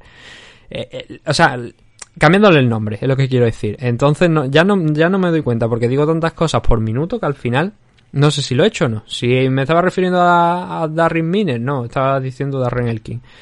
Eh, si es así, disculpadme. Entonces, las dos últimas victorias de Elkins han sido contra Miner, como digo, y Galagorri. ¿Qué pasó en esos dos últimos enfrentamientos? Pues lo que os he dicho, ¿no? Mezclando el, el tema del suelo, pero en el combate contra Darren Miner, eh, ya vimos en este combate contra Ryan Hall que Miner intentó trabajar en el suelo y tal, derribarle, acompañar a Hall en el suelo. Y en el caso del combate contra Elkin le dio más, eh, un mejor resultado a, Miner en el primer round, pero en el segundo ahí fue donde la potencia, la pegada de Elkin que tiene, que no es el arma principal, como digo, pero que existe y que como los combates empiezan de pie, es una cosa que obviamente hay que tener en cuenta y hay que explotar. Em, en ese combate lo que pasó es que en el segundo round Elkins lo acabó noqueando, lo acabó finalizando, lo acabó, ya digo, dando una auténtica paliza en, en el suelo a, a Darrick Miner cuando él se colocó encima. En el combate contra Garagorri fue un combate diferente. Ahí sí que sacó el wrestling. Ahí sí que estuvo trabajando con él eh, durante prácticamente todo el combate hasta que consiguió someterlo en el tercer asalto.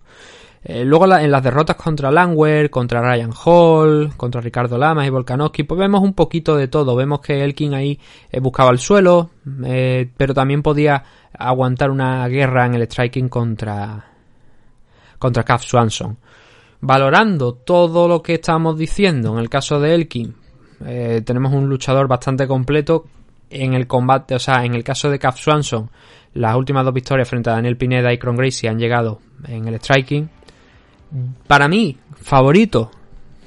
Yo sinceramente diría que Darren Elkins creo que tiene bastantes posibilidades de ganar, creo que es más completo. Lo que pasa que también es un luchador mmm, con altibajos y Cap Swanson ha, perdido peleas, pero es verdad que las peleas que ha perdido las ha perdido contra gente de muy alto nivel y que a la vez creo que es mejor striker que, Darren Elkins. Entonces anda ahí la cosa, anda ahí en un punto medio en el que yo no me atrevo a dar un ganador para este enfrentamiento porque, eh, como digo, el suelo de Swanson está ahí, el, el grappling está ahí pero creo que no es tan bueno como el wrestling de Elkins. Y el striking de Swanson creo que es mejor que el de Elkins, aunque puedan tener una pegada similar. Es mucho más dinámico el striking de, de Swanson.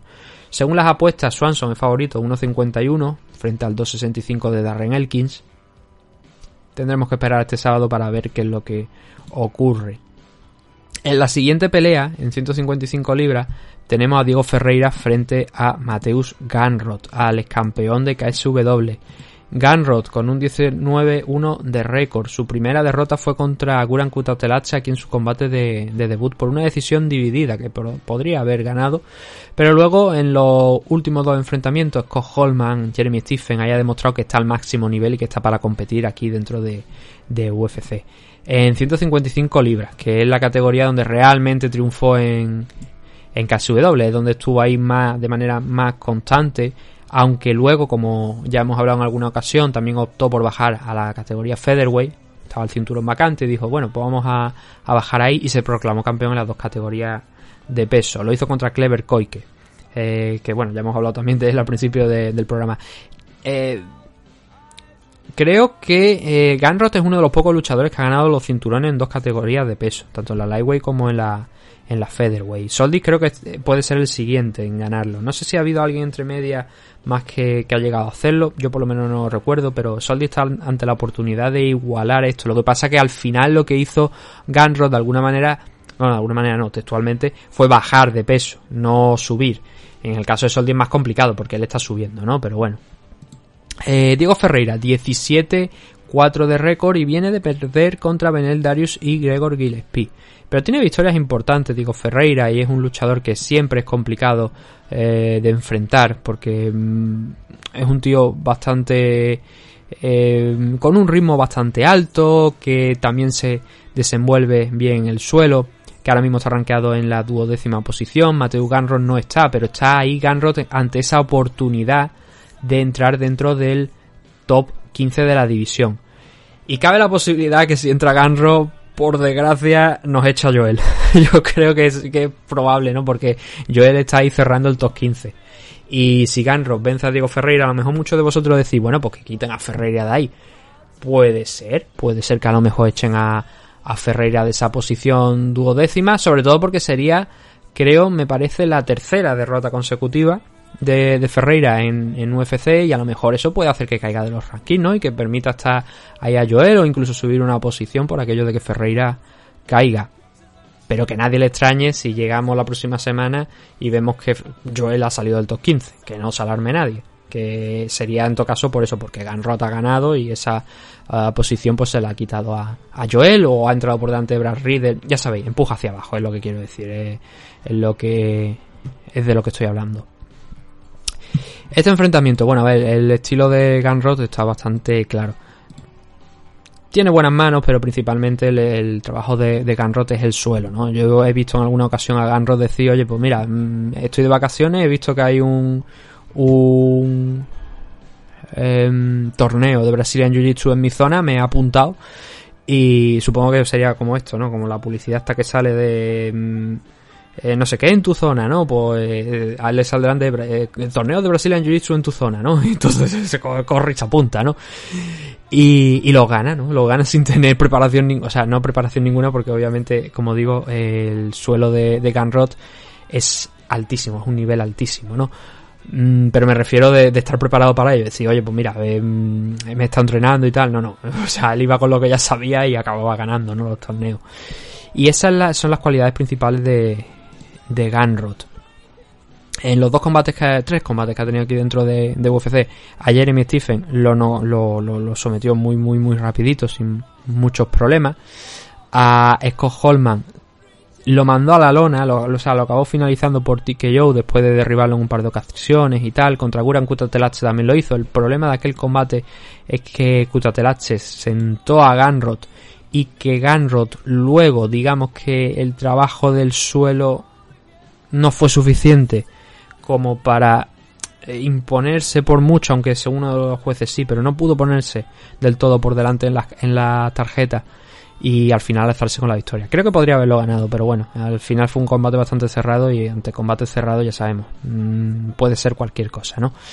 Em, y aquí deberían buscar lo mismo, aquí de lo que debería buscar Gunrod es eso, es el trabajo en el suelo porque ahí es donde es especialmente superior a Diego Ferreira, que como estoy diciendo, eh, puede presentar una guerra en el suelo, pero desde luego si tenemos que poner en valor el suelo de uno y el suelo de otro, ahí Ferreira pierde claramente, no sé si por goleada, pero está claro que Mateo Ganro no solamente aquí en, en UFC, a lo mejor muchos de vosotros solamente os vale la muestra, por así decirlo, de UFC, ¿no?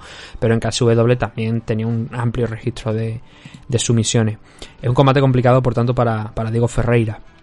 Yo creo que Ganro es favorito aquí. Vamos a mirar la apuesta así, ya seguimos hablando. Vemos que Ganro es favorito con 1.56, Diego Ferreira está en 2.55. Entra dentro de lo lógico, ¿no? Sobre todo, también, jugando los dos últimos combates de, de Diego Ferreira, ha sufrido en el suelo.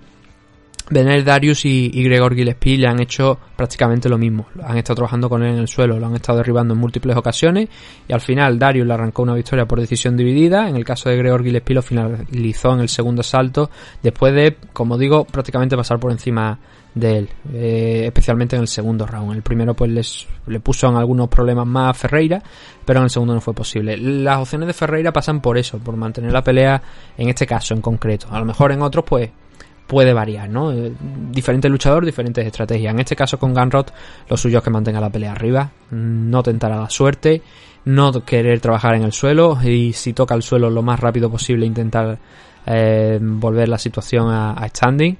Y bueno, las apuestas están ahí. Las apuestas nos dicen que Mateo Ganro puede ganar, pero no solamente lo dicen las apuestas, aquí también lo digo yo, es favorito.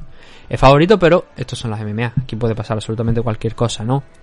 Lo normal sería una victoria por sumisión de, de Gunrod. Eh, no se pueden descartar otras cosas, por supuesto, como, como estábamos comentando. Así que eh, muy probablemente, con una victoria frente a Diego Ferreira, entraría dentro de los rankings. Ferreira ganando a Gunrod no creo yo que vaya a subir, pero necesita ganar, necesita ganar el brasileño porque son eh, dos derrotas contra gente que, bueno, ahora mismo fijado dónde está uno y otro, ¿no? Gregor Gillespie al décimo, pero el Darius está tan arriba que su siguiente combate va a ser contra Islam Mahachev en febrero, ¿no? Que creo que también es el evento, si no recuerdo mal, donde Joel Álvarez va a pelear contra Arman Sarukian. Hay un último detalle y es que contra contra Gregor Gillespie no dio el peso, dio 160 libras. Y no es costumbre ver a, Diego Ferreira fallar el peso, pero bueno, en aquella ocasión sí que no estuvo en el peso adecuado para ese enfrentamiento y bueno, algo que a lo mejor también puede jugar un papel. Veremos si aquí vuelve a fallar el peso, si lo da, qué tipo de corte ha podido tener, pero bueno, es una pelea súper interesante, la verdad, aunque no solamente uno de los dos esté rankeado, pero Gunrod con ese 19-1 es un 19-1 eh, hecho contra lo mejor de KSW, con dos combatitos aquí, derrotando a Jeremy Stephen, que obviamente es la victoria más importante que ha tenido Ganro, por mucho que Stephen esté ya un poquito en las horas bajas.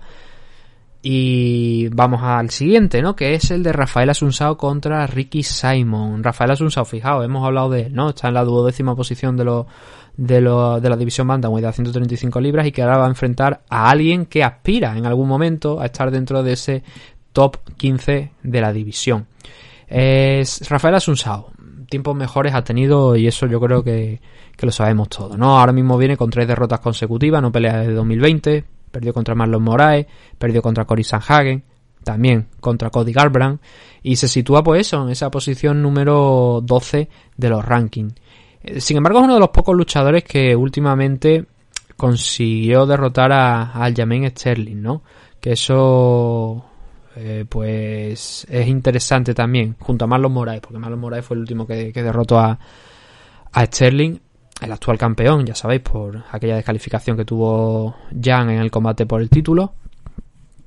Y, y Asunción fue uno de los poquitos que lo ha derrotado. El Jamin solamente tiene tres derrotas, una contra Moraes, la otra contra Sunsao y contra Brian Caraway, pero bueno, ahora es campeón, eso es lo que importa, ¿no?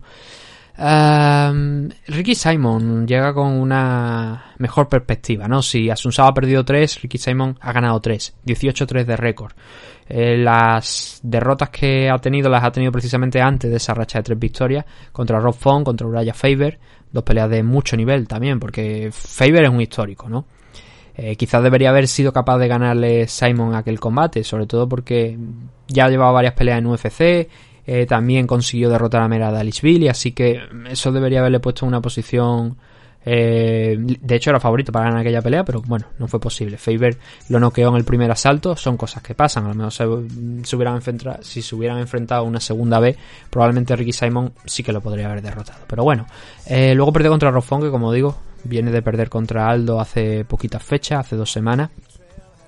Y suma tres victorias eh, frente a Ray Borg, Gaetano Pirello, que tampoco es que no diga mucho, pero fue también una pelea ahí que entró prácticamente de última hora. Y eso sí, la pelea original, antes de firmarse ese, combate contra Gaetano Pirello, era contra Brian Kelleher, que se dio en febrero de este año, un mes después de que se cayera aquella pelea, y derrotó a Brian Kelleher también por decisión unánime. Ahora rascaremos, por supuesto, en los combates de uno y otro para ver cómo surgieron, ¿no? Cómo se, cómo tuvieron lugar esas victorias. Simon tiene algo más de alcance, tiene 1.78 de alcance frente al 1.69 de Rafael Asunsao y fuera de eso realmente no hay una diferencia eh, de ningún tipo salvo los 10 años que hay entre uno y otro, ¿no? 29 años para Simon, 39 ya para Asunsao. Si os parece empezamos por Simon, que viene con esas tres victorias consecutivas en las que sumó una decisión dividida frente a Ray Borg, pero fue un combate donde Borg en principio, si yo no recuerdo mal, solamente entró por completo en el último asalto. Cuando ya digamos que era tarde, porque ya en los dos primeros le habían derribado y le habían controlado bastante bien, habían estado trabajando el suelo con él, habían estado golpeándole, y eso abrió una brecha que luego ya, pues, por desgracia para Raybor, que creo que hizo un combate bastante interesante, sobre todo al final, eh, no pudo cerrar esa brecha de los dos asaltos en el último y acabó perdiendo el combate. Contra Gaetano yo creo que se impuso la lógica, pero nuevamente volvió a exhibir el wrestling, que es una de las armas principales del trabajo de Ricky Simon, el derribar a sus eh, rivales una y otra vez, tanto que promedia cerca de 7 takedowns por eh, combate. De hecho, en los últimos 4 eh, ha promediado eso, cerca de unos 6 y medio, 6 y pico a la hora de, derribar a sus rivales y es algo que Rafael Asunsa pues, va a tener que tener en cuenta especialmente para, este combate. No es algo que solamente haya hecho aquí, sino que haya, ha ido haciéndolo a lo largo de toda su carrera, ¿no? Por ejemplo, en el combate contra Mera Billy del que os hablaba, que al final acabó venciendo Ricky Simon por decisión, eh, o sea, por decisión, por sumisión, o, bueno, por sumisión o por yo ¿qué es lo que fue? Déjame que lo compruebe porque ahora no lo recuerdo. Eh, no fue por... Por, por... Bueno, aquí, según donde lo miremos, hay gente que dice que fue por TKO. Realmente fue un TKO técnico, pero creo que fue de por una sumisión, si no recuerdo mal. Creo que sometió a, a Dalisvili, o que pasa que me parece que no se rindió Dalisvili, o, o algo pasó ahí, algo pasó que ya no lo recuerdo. Dalisvili estaba ganando aquel combate, estaba haciendo una pelea muy completa, derribando a Ricky Simon, pero Simon consiguió derribar al mejor wrestler de la división y someter al mejor wrestler de la división, y eso hay que ponerlo en valor. Creo que Billy es mejor que Simon en el wrestling, pero el wrestling de Simon, como estamos diciendo, está promediando cerca de eh, más de 6 takedown y medio por combate en los últimos 4 enfrentamientos. Gane o pierda. Porque en el combate contra Rofón intentó esa estrategia, pero el wrestling no fue lo suficientemente sólido como para eh, mantener a Fon en el suelo y el striking de Font sí que fue bueno para acabar derrotándolo, ¿no? Picando piedra, como hemos visto en los últimos enfrentamientos. Pero es lo principal, en esos últimos tres combates que hemos visto, tanto el de, el de Borg, el de Pirello, como el de Kelleher. El wrestling, wrestling, wrestling y más wrestling. Eso es, a lo que va a tener que hacer frente a Rafael Asunsao. ¿Que cómo lo ha hecho últimamente? Pues bueno, a ver, las tres derrotas que ha tenido eh, no han sido precisamente contra wrestlers. Ha sido contra Marlon Moraes, Cory Sanhagen, Cody Gambran, son tres strikers, ¿no? Eh, Moraes lo derrotó por sumisión después de haberlo mandado al suelo, por consiguiendo un knockdown por un golpe, lo mandó ahí a, a, la habitación del sueño y ya ahí lo consiguió someter. Contra Cory Sanhagen fue una decisión donde fue precisamente Rafael Asusao el que intentó proponer algo de wrestling y Sanhagen en alguna de esas situaciones revirtió revertía las posiciones para estar por arriba, pero sobre todo cimentó esa, ese triunfo Cory Sanhagen con el striking. Y en la de Cody Garbrandt acabó cayendo noqueado en un KO además espectacular que yo creo que muchos de vosotros recordaréis porque fue aquel momento donde Asunsao lo tenía rinconado a Garbrandt empezó a soltar las manos, a ir a por él justo cuando estábamos cerca del límite del segundo salto y Garbrandt agachó un poco la cabeza, soltó el overhand y lo noqueó con un solamente con solo un golpe noqueó a, a, a Sao, ¿no? Entonces tampoco nos sirve de mucho esos tres últimos enfrentamientos para juzgar el wrestling de Rafael Asunsao de cara a esta pelea contra Ricky Simon. El problema es que contra otros rivales tampoco podemos decir gran cosa porque Rob Font es striker y por cierto, eh, Asunsao derrotó también a, Ron Font, igual que, que Aljamain Sterling. Marlon Moraes eh, en el otro enfrentamiento que tuvieron eh, Asunsao y Moraes, pues tampoco fue un, combate que, llegaba al suelo. En el combate contra Matthew López, por lo menos no por su parte. Al final, Rafael Asunsao acabó noqueando a Matthew. Y grandes wrestlers, eh, más allá de esos combates, no tiene, no tiene. Entonces, yo diría que Ricky Simon es el rival más importante eh, en temas de wrestling, por lo menos en los últimos años, que va a enfrentar Rafael Asunsao. Para mí, favorito es Ricky Simon. Eh, los números tampoco acompañan mucho a, Rafael Asunsao, ¿no? Pero por lo que estamos hablando del wrestling, yo creo que Ricky Simon debería tener eso eh, bien clarito y la presión que ha estado ejerciendo sobre sus últimos rivales, además rivales del estilo, de un estilo similar a priori a Rafael Asunsao en el tema del striking. Yo creo que ahí es donde Ricky Simon se va a llevar el gato al agua y probablemente a derrotar a Rafael y seguramente permitirle entrar dentro del top 15 de la división. Simon ahora mismo está pagándose a 1.36 y Rafael Asunsao a 3.25. Encaja un poquito con lo que os estoy comentando, pero es que, como digo, insisto, los números no acompañan a, a Asunsao.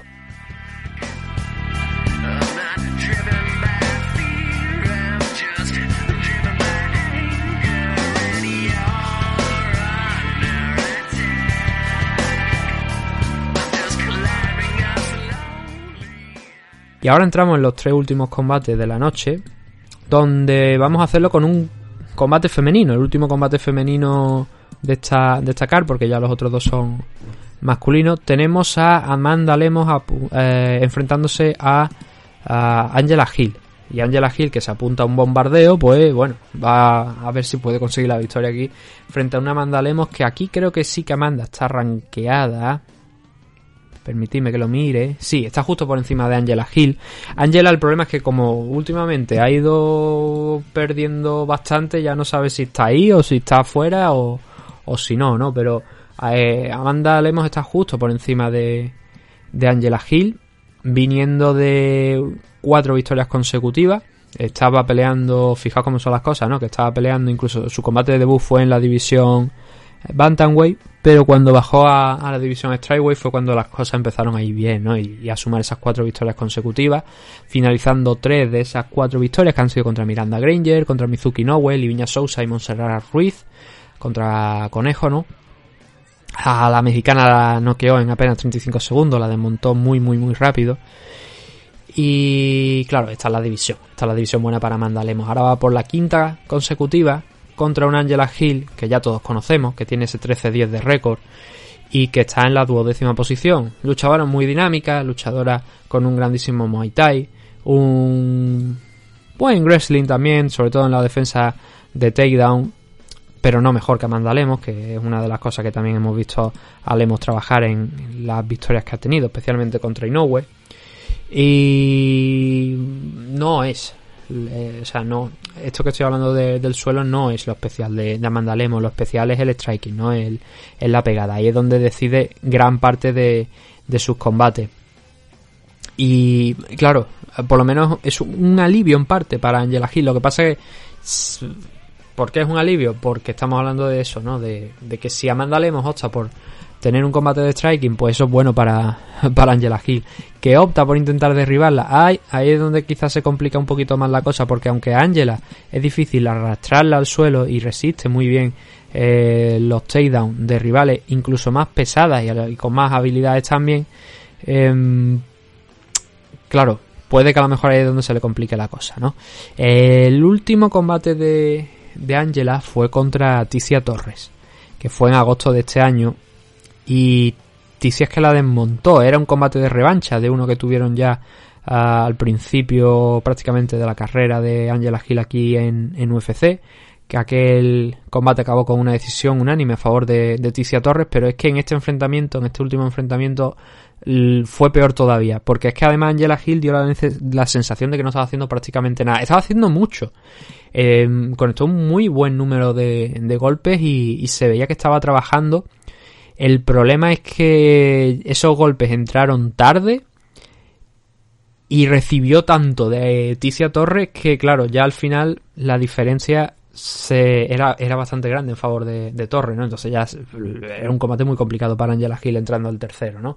Ticia trabajó muy bien los primeros. Es más, incluso Ticia Torres se animó a derribar a Angela Gil y lo consiguió. Angela también lo consiguió en un par de, ocasiones, no siendo especialmente efectiva, no, sumando muchos minutos en el suelo, ni siquiera creo que, llegase a, a, eso al minuto eh, cada takedown pero al menos, oye, eh, yo creo que eso también entra dentro de lo normal. Aquí contra Mandalemos, mmm, es que no, la veo para la favorita, ¿no?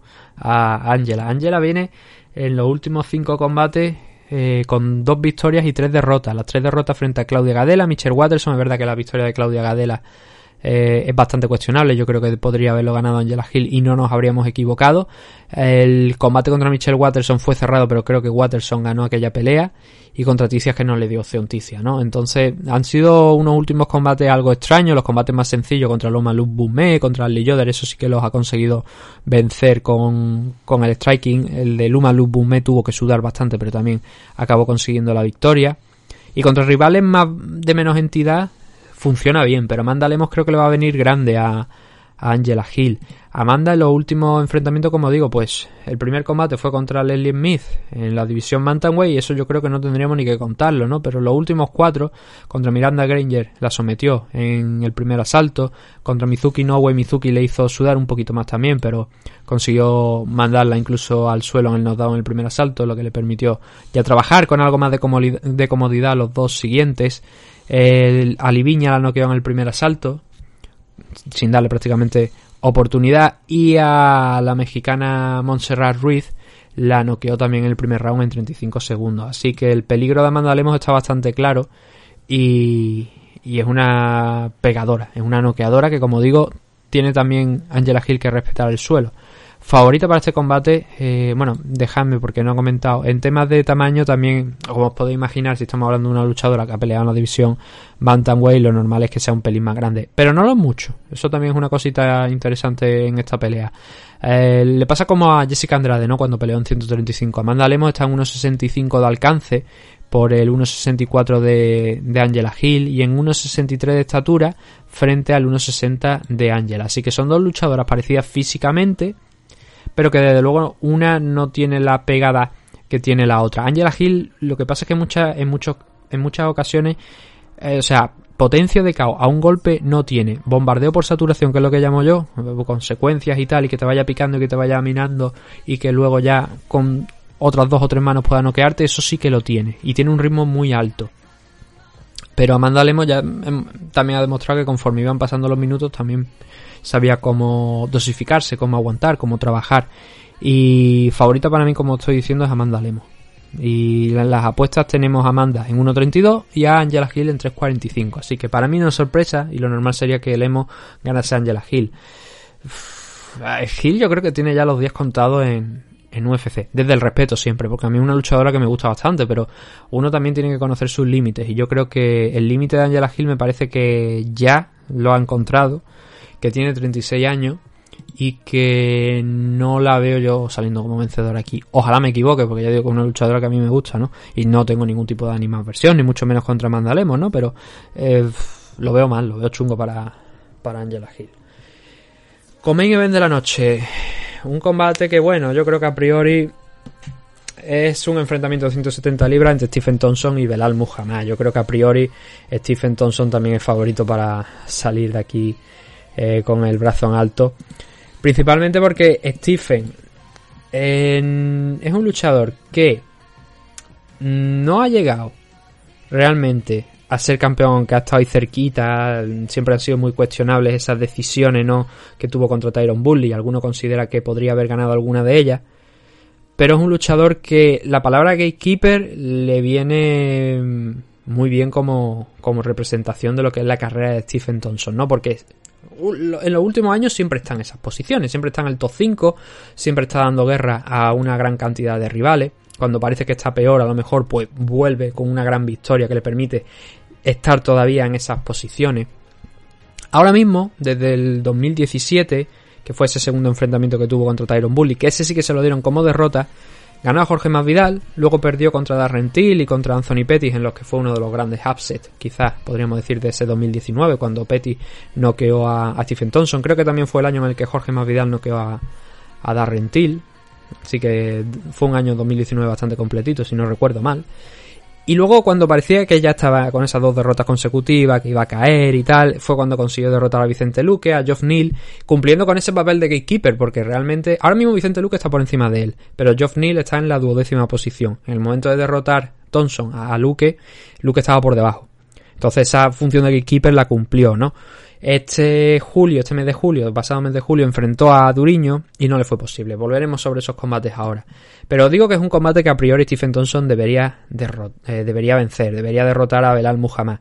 Belal es otro de esos nombres que... Eh, además es un tío carismático, ¿no? Un tío que tiene su, su programa de de creo que me parece que lo hace en formato vídeo a través de, YouTube y tal.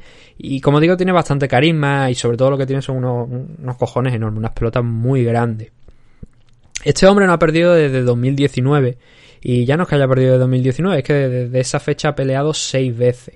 Habiendo ganado cinco y la que no ha ganado fue aquel no contest contra Leon Edward que hombre Leon estaba muy bien en el primer asalto y todo parecía eh, eh, o sea, preveíamos que Leon Edward iba a derrotar a Belal Muhammad porque, por lo que habíamos visto en el primer asalto, los tiros parecían que iban a ir por ahí, ¿no? Que Belal pues, iba a encontrar ya ahí un freno a, sus opciones.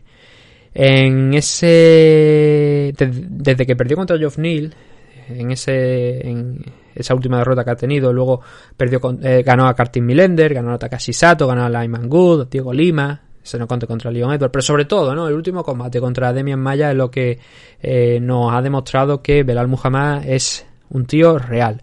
Que había muchas dudas y siempre creo que va a haber muchas dudas sobre el rendimiento de Belal Muhammad por aquello de que es un luchador chiquitito, que, bueno, no, es muy pequeño, pero en este caso, por ejemplo, contra Thompson pierden alcance por 13 centímetros, no, no en estatura, porque en estatura andan más o menos igual uno y otro andan sobre el metro 80. Pero Belal Muhammad es eso, no tiene tampoco un alcance espectacular y es lo que siempre eh, llama la atención, ¿no? Eh, pero lo que tiene es un enorme corazón, unas capacidades tremendas para eh, imponerse cuando las apuestas están contra él. lo que pasa que, claro, este combate resulta bastante difícil. Mirad, por poneros un ejemplo, a ver, en los últimos enfrentamientos ya sí que venía siendo favorito. El último eh, combate en el que no lo era eh, fue contra Kartin Milender. Que estaba Kartin Milender en 1.57 y Belal Muhammad en 2.35. Por aquel entonces yo recuerdo que ahí fue donde me ganó eh, Belal Muhammad, porque Carter Millender es un tío con un alcance espectacular. Creo que un poquito incluso más grande que Stephen Thompson. Sí, creo que más o menos igual, pero creo que incluso un poquito más grande, ¿no? Y entonces nadie, creo yo que nadie preveía que Belal Muhammad, un tío más chiquitito, con menos alcance, viendo lo que, había lo que habíamos visto de Carter Millender hasta ese momento, pues nadie preveía que se iba a poner dentro de su distancia y, que le iba a, suponer todo tipo de problemas a Carter Millender, ¿no? Pero lo consiguió. Luego contra Takashi Sato, otro noqueador, encontró la forma también de, derrotarle. Como digo, Carter Millender fue el último combate en el que no fue favorito Belal Muhammad. A partir de ahí, yo creo que mucho, en muchos combates pensábamos que no era favorito, pero uno con 43 contra Sato, 1.77 contra Lyman Good, que también fue un combate que estuvo ahí igualado porque a Lyman lo pusieron en 1.91. Contra Diego Lima estaba en 1.29 frente al 3.85 de, de Lima. Contra Maya, que quizá era un, un combate en el que a lo mejor no debería haber sido favorito, pero también Demian Maya venía en horas bajas, eh, fue favorito, estaba en 1.45 frente al 2.85 del brasileño. Aquí en este combate está eh, ahora mismo, ahora mismo está en 1.45 frente a 2.80, ha llegado a estar en 1.40 para Stephen Thompson y 3.10 para Belal Muhammad, pero es un reflejo de, de la realidad aparentemente. Quizás el sábado nos sorprenda Belal, tarea muy complicada. Pero bueno, vamos a ver cómo han ido los últimos combates de uno y otro. Y a partir de eso, pues ya emitiremos veredicto que bueno, ya lo he emitido, ¿no? Creo que Stephen Thompson va a ganar esta pelea. En los últimos enfrentamientos contra Demian Maya. Demian Maya no es sospechoso de ser un, uno de los strikers no peores que te puede echar en cara, porque a eso creo que no le ganaba en Askren, pero que sí que es un tipo que si le falla el suelo y le fallan los takedowns, se queda un poquito expuesto. un poquito bastante expuesto, a pesar de que Demian Maya tuvo su mejoría eh, después de aquel enfrentamiento contra Anderson Silva, mejoró bastante en el striking. Pero aquí no fue el caso. Aquí intentó derribar en muchísimas ocasiones, 21 ocasiones según las estadísticas oficiales, a, a Belal Muhammad. Y solamente lo consiguió una vez. Así que la defensa de takedown de, de Muhammad, no solamente por este enfrentamiento, sino por otro, vemos que es bastante resistente. Ahora bien, eh, aquí no, yo creo que no se va a tener que preocupar por, por la defensa de takedown porque Stephen Thompson tiene otras cosas preparadas para él en forma de striking. ¿Y cómo le ha ido contra otros strikers? Contra Diego Lima le fue bastante bien. Contra Lehman Good, un striker poderoso, tres cuartos de lo mismo. A Takashi Sato, que es un noqueador, lo acabó sometiendo. Y contra Cartin Millender, que tenía esa desventaja de alcance, pues lo acabó derrotando también. Es impredecible para este combate de Al Muhammad para desde mi punto de vista. Esto es tirar una rueda y a lo mejor, o sea, girar la, la ruleta y que Belal pues haga lo mismo cuando, cuando en principio no es favorito para ganar esta pelea, ni mucho menos como estamos viendo por las apuestas y también por lo que os estoy contando. Porque yo creo que al final aquí todos hemos visto ya pelear a uno y otro, a uno y otro y sabemos lo que puede hacer uno y otro, nunca mejor dicho, ¿no? Y, y creo que ahí eh, Muhammad sale perdiendo a priori, pero también es verdad que Stephen Thompson en las últimas victorias le hemos visto dominante.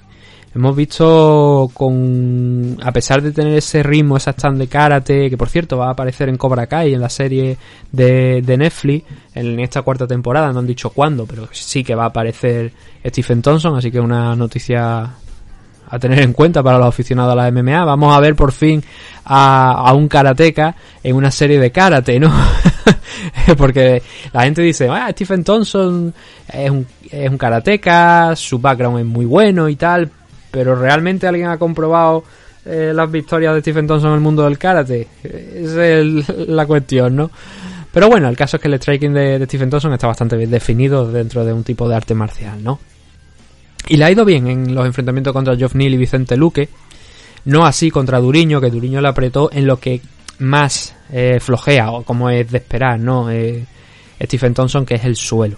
Y ahí es donde le dio más problemas a Duriño y donde le ganó dos asaltos. Veo difícil para Belal Muhammad el echarse encima de. Eh, de Stephen y, y, de, y llegar a derribarle. Pero si le cierra la distancia y lo pone contra la pared y trabaja ahí en esa distancia corta, obviamente en la distancia corta va a tener que trabajar. Eso vaya por delante. Pero si es capaz de echársele encima del clinch y cansarlo y tal, tiene que trabajar. No, no es llegar a la jaula, ponerse de, delante de él y, y, no, y no hacer nada más y esperar que te den el asalto. Va a tener que trabajar, pero es que además Stephen es un tío difícil de encerrar.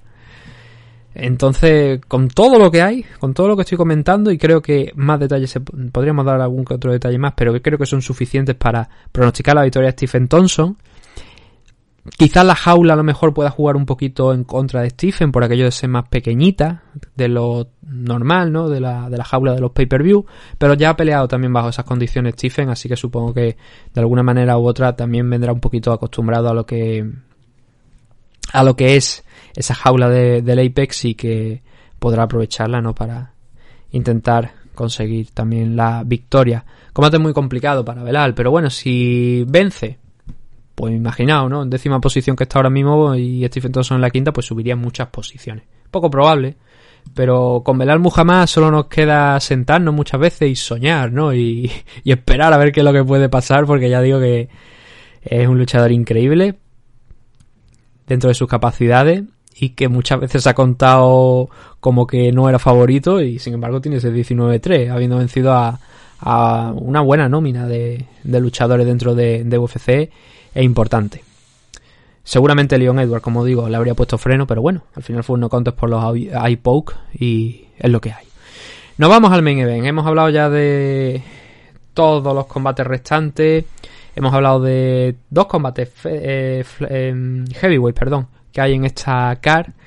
Y nos vamos con el tercero, con el último. 31 KO, que es como nos están vendiendo el combate eh, desde la fila de UFC. 31 KO entre los dos, entre Derrick Lewis y Chris Daukaus. 25-8 para Derrick Lewis, 12-3 para Chris Daukaus. Ni que decir tiene que estar en la prueba de fuego para Chris. Un Chris que llegó en el 2020 a UFC, que a priori pues no parecía que fuese gran cosa. Sí que tenía ahí esa imagen de, de noqueador. Pero ya había perdido contra rivales de segunda o tercera incluso línea, ¿no? Teniendo en cuenta que no habían sido ni eh, rivales que aquí dentro de UFC, que no eran luchadores de UFC, que eran combates fuera de la compañía. Sin embargo, parece que fue llegar aquí a, UFC. Recuerdo que la primera vez me parece que lo vimos en... No sé si fue en Norteamérica, ya tengo mi duda de si fue en Norteamérica o fue un evento del UFC Island. Puede que fuera en el UFC Island, no lo recuerdo. Creo que alguna vez me parece sí que lo llegamos a ver allí. Pero el caso es que este hombre ha noqueado a los cuatro rivales que ha tenido eh, en 2020-2021. Noqueó a Parker Porter en el primer asalto. Noqueó a Rodrigo Nascimento en menos tiempo aún. Parker Porter le llevó 4 minutos y medio. A, contra Nascimento solamente menos de un minuto incluso, 45 segundos. Noqueó a Oleinik en menos de 2 minutos. Primer asalto también.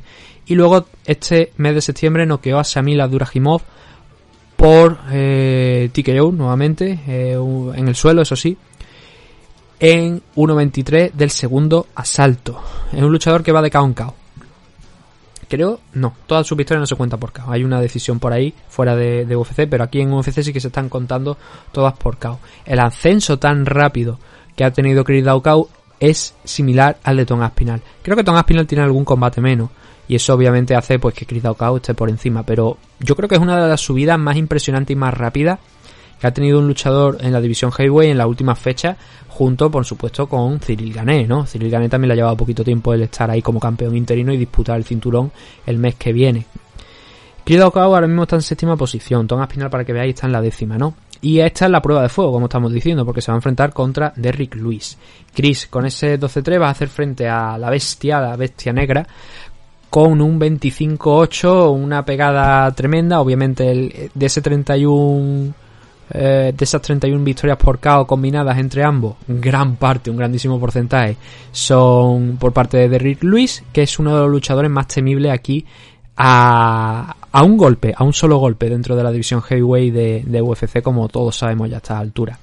Perdió contra Cyril Gané en agosto de este año, contra el francés, que eso es lo que le ha servido a Cyril también para tener la, la oportunidad eh, bueno, el combate fue por el cinturón interino, pero claro, después de, conseguir la victoria ahí, pues ya Cyril automáticamente se ponía en línea para disputar el cinturón frente a Francis ganó, ¿no? El undisputed el importante. Un combate que no entendimos mucha gente, no el combate, sino el que se pusiera en juego ese cinturón interino cuando yo creo que, bueno, estando Francis ganó sano, para que había que poner un cinturón interino ahí. Cosas de UFC. En los últimos enfrentamientos, 2019, perdió contra Daniel Cormier la oportunidad aquella que le dieron por el título, un poquito sacada de la manga, pero bueno, le dieron esa, le concedieron esa oportunidad.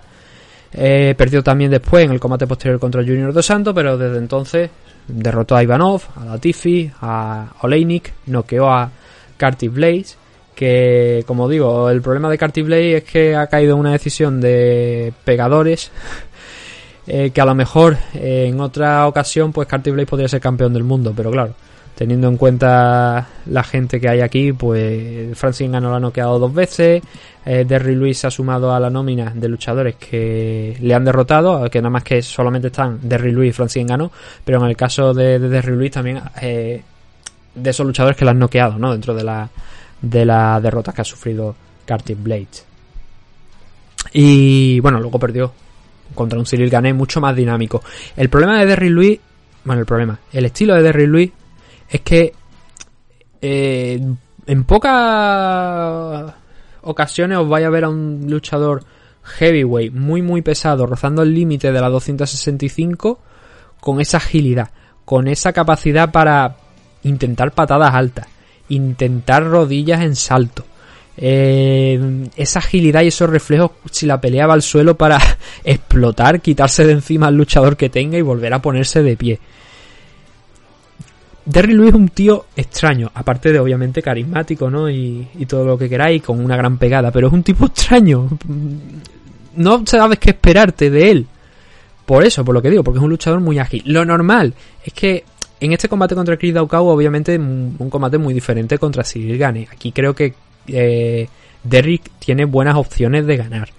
porque además Chris Daukau es un luchador con relativa agilidad, pero no más que, que Derrick Luis, o por lo menos no mucho más que Derrick Luis. No, no, es Cyril gane eh, Chris Daukau, ¿no? No tiene esa agilidad, no tiene esa claridad en el kickboxing, sino que es un luchador eh, más parecido a, a Derrick Luis, ¿no? Y es ahí donde quizás Derrick puede encontrar el, el éxito y salir ganador de, de este combate. Yo creo que, aunque la edad ya para Luis vaya siendo un problema, pues tiene ya 36 años y tuvo una lesión de espalda dura que bueno, afortunadamente parece que no le está dando eh, problemas en los últimos combates, pero creo que es favorito Derrick Luis para ganar esta pelea frente a, a Chris Daukau. A ver, el análisis se hace muy rápido, ya digo, los dos son noqueadores. Eh, en el caso de Chris Daukau viene con esas cuatro victorias consecutivas en sus cuatro primeros combates de UFC, habiendo eh, derrotado a dos luchadores rankeados en, en su momento. Eh, y Derrick sigue siendo Derrick, ¿no? El tercero en los rankings. Así que la subida de Chris Daukau aquí puede ser mayúscula, pero es complicado. Yo creo que no Combate difícil de pronosticar, la verdad. Combate difícil de, pronosticar, pero creo que aquí Derry Luis tiene esa posibilidad de ese golpe eh, que no quede a su rival. Existe más que en otros combates, ¿no? Por así decirlo. Vámonos directamente a las apuestas y ahí ya, ya miramos. A ver, Chris Daukau está como favorito. Está en 1.71 frente al 2.20 de Derry Luis. Creo que es un poco osado. Tampoco es una diferencia mayúscula, yo creo que a lo mejor una diferencia un poquito más ajustada también habría sido más razonable. De hecho, vamos a mirar a ver si esto... Mmm, nada, tampoco varía mucho con el paso del tiempo. Ha andado ahí. Hombre, había un momento cuando se abrió inicialmente, estoy viendo por aquí, que estaba en 2.40 y 1.63 frente a Chris Daukau. Eso quiere decir que últimamente se ha ido cerrando el, la diferencia. Pero yo creo que se podría cerrar a lo mejor un poquito más de aquí al sábado, porque no hay mucha diferencia entre ambos. Em, las explosiones de Luis pueden hacer frente a, Chris Daukau, que ya digo, no creo que sea mucho más ágil y mucho más rápido que Derrick Luis, pero que a lo mejor ese, esos esfuerzos lo puede mantener durante un poquito más de tiempo. Y a lo mejor eso puede jugar aquí eh, puede ser un factor a tener en cuenta en este enfrentamiento, porque por lo demás, eh, bueno, Derry Louis es masivo, tiene una diferencia de, de alcance en su favor de unos cuantos centímetros, en torno a 8 o 9 centímetros aproximadamente. Pesado, es mucho más pesado que, que Chris Daukau. Y a lo mejor Derry incluso opta por una estrategia de, de, wrestling también, por salirse de la tangente, por hacer algo diferente a Chris Daukau, que hasta ahora nunca ha sido derribado, pero que tampoco ha derribado a sus rivales, ¿no? Entonces, ante esa posibilidad de buscar eh, derribar algo diferente, habría que ver cómo reacciona Chris Daukau ante un tío pues, mucho más pesado que él en la báscula, pero con diferencia. En el último combate, Chris dio 250 libras, creo que fue, no, incluso menos. Aquí ponen que 231 contra Adurajimov. Según UFC está, anda en las 250, pero contra Adurajimov solamente en 31. Y eso sí, bueno, Derry Louis en el combate contra Cyril Ganet dio cerca del límite, como digo, de 265. Así que con todo esto y llegando a las dos horas de programa, me va a costar editarlo, pero bueno, eh, vamos a cerrar ya el programa de hoy de este MMA Adicto 473 en el que hemos hablado de UFC Vegas 45, último evento de UFC este año, festival por todo lo alto del guantazo en, en ese main event. Y vamos a ver quién es para vosotros también favorito de cara a ese enfrentamiento del sábado. Lo analizaremos, obviamente, el domingo, tocaremos la main car. Si tenemos tiempo, tocaremos la car preliminar. Si no, pues haremos como hemos hecho esta semana, lo dejaremos para mitad de semana, porque ya para la siguiente no hay evento de UFC y también es verdad que no tengo muy claro qué vamos a hacer de aquí a final de año porque hay otros eventos, pero desde luego no son eventos tan importantes como los de UFC o como pueden ser los de Bellator, sobre todo para vosotros, ¿no? Queda un evento de One Championship que se celebra este próximo eh, fin de semana también, que tiene algún combate importante. Veo por aquí, por ejemplo, aquí a Kevin Bellingham, veo a Danny Kingat frente a Kaira Metov, Kadestan frente a Ramazanov, Ah, son cositas por ahí, pero realmente nada así súper especial. No hay título en juego ni nada por el estilo. Entonces no sé lo que haremos. A lo mejor hacemos repaso de alguna de las cositas del año.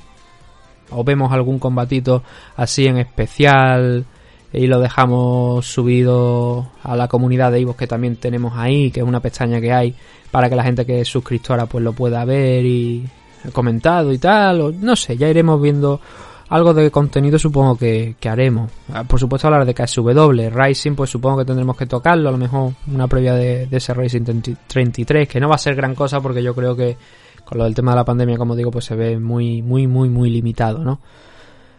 Confiemos eh, que haya, en que haya algo de aquí a final de año que tengamos para hablar, porque si no es que no sé qué vamos a hacer. Podríamos parar, no sé cómo lo veis vosotros, pero bueno, si no, seguiremos haciendo cosas. Lo dicho, muchas gracias a todos por habernos escuchado. Nos vemos dentro de pocos días con ese análisis de UFC Vegas 45 y lo que surja, que se suele decir. Hasta luego.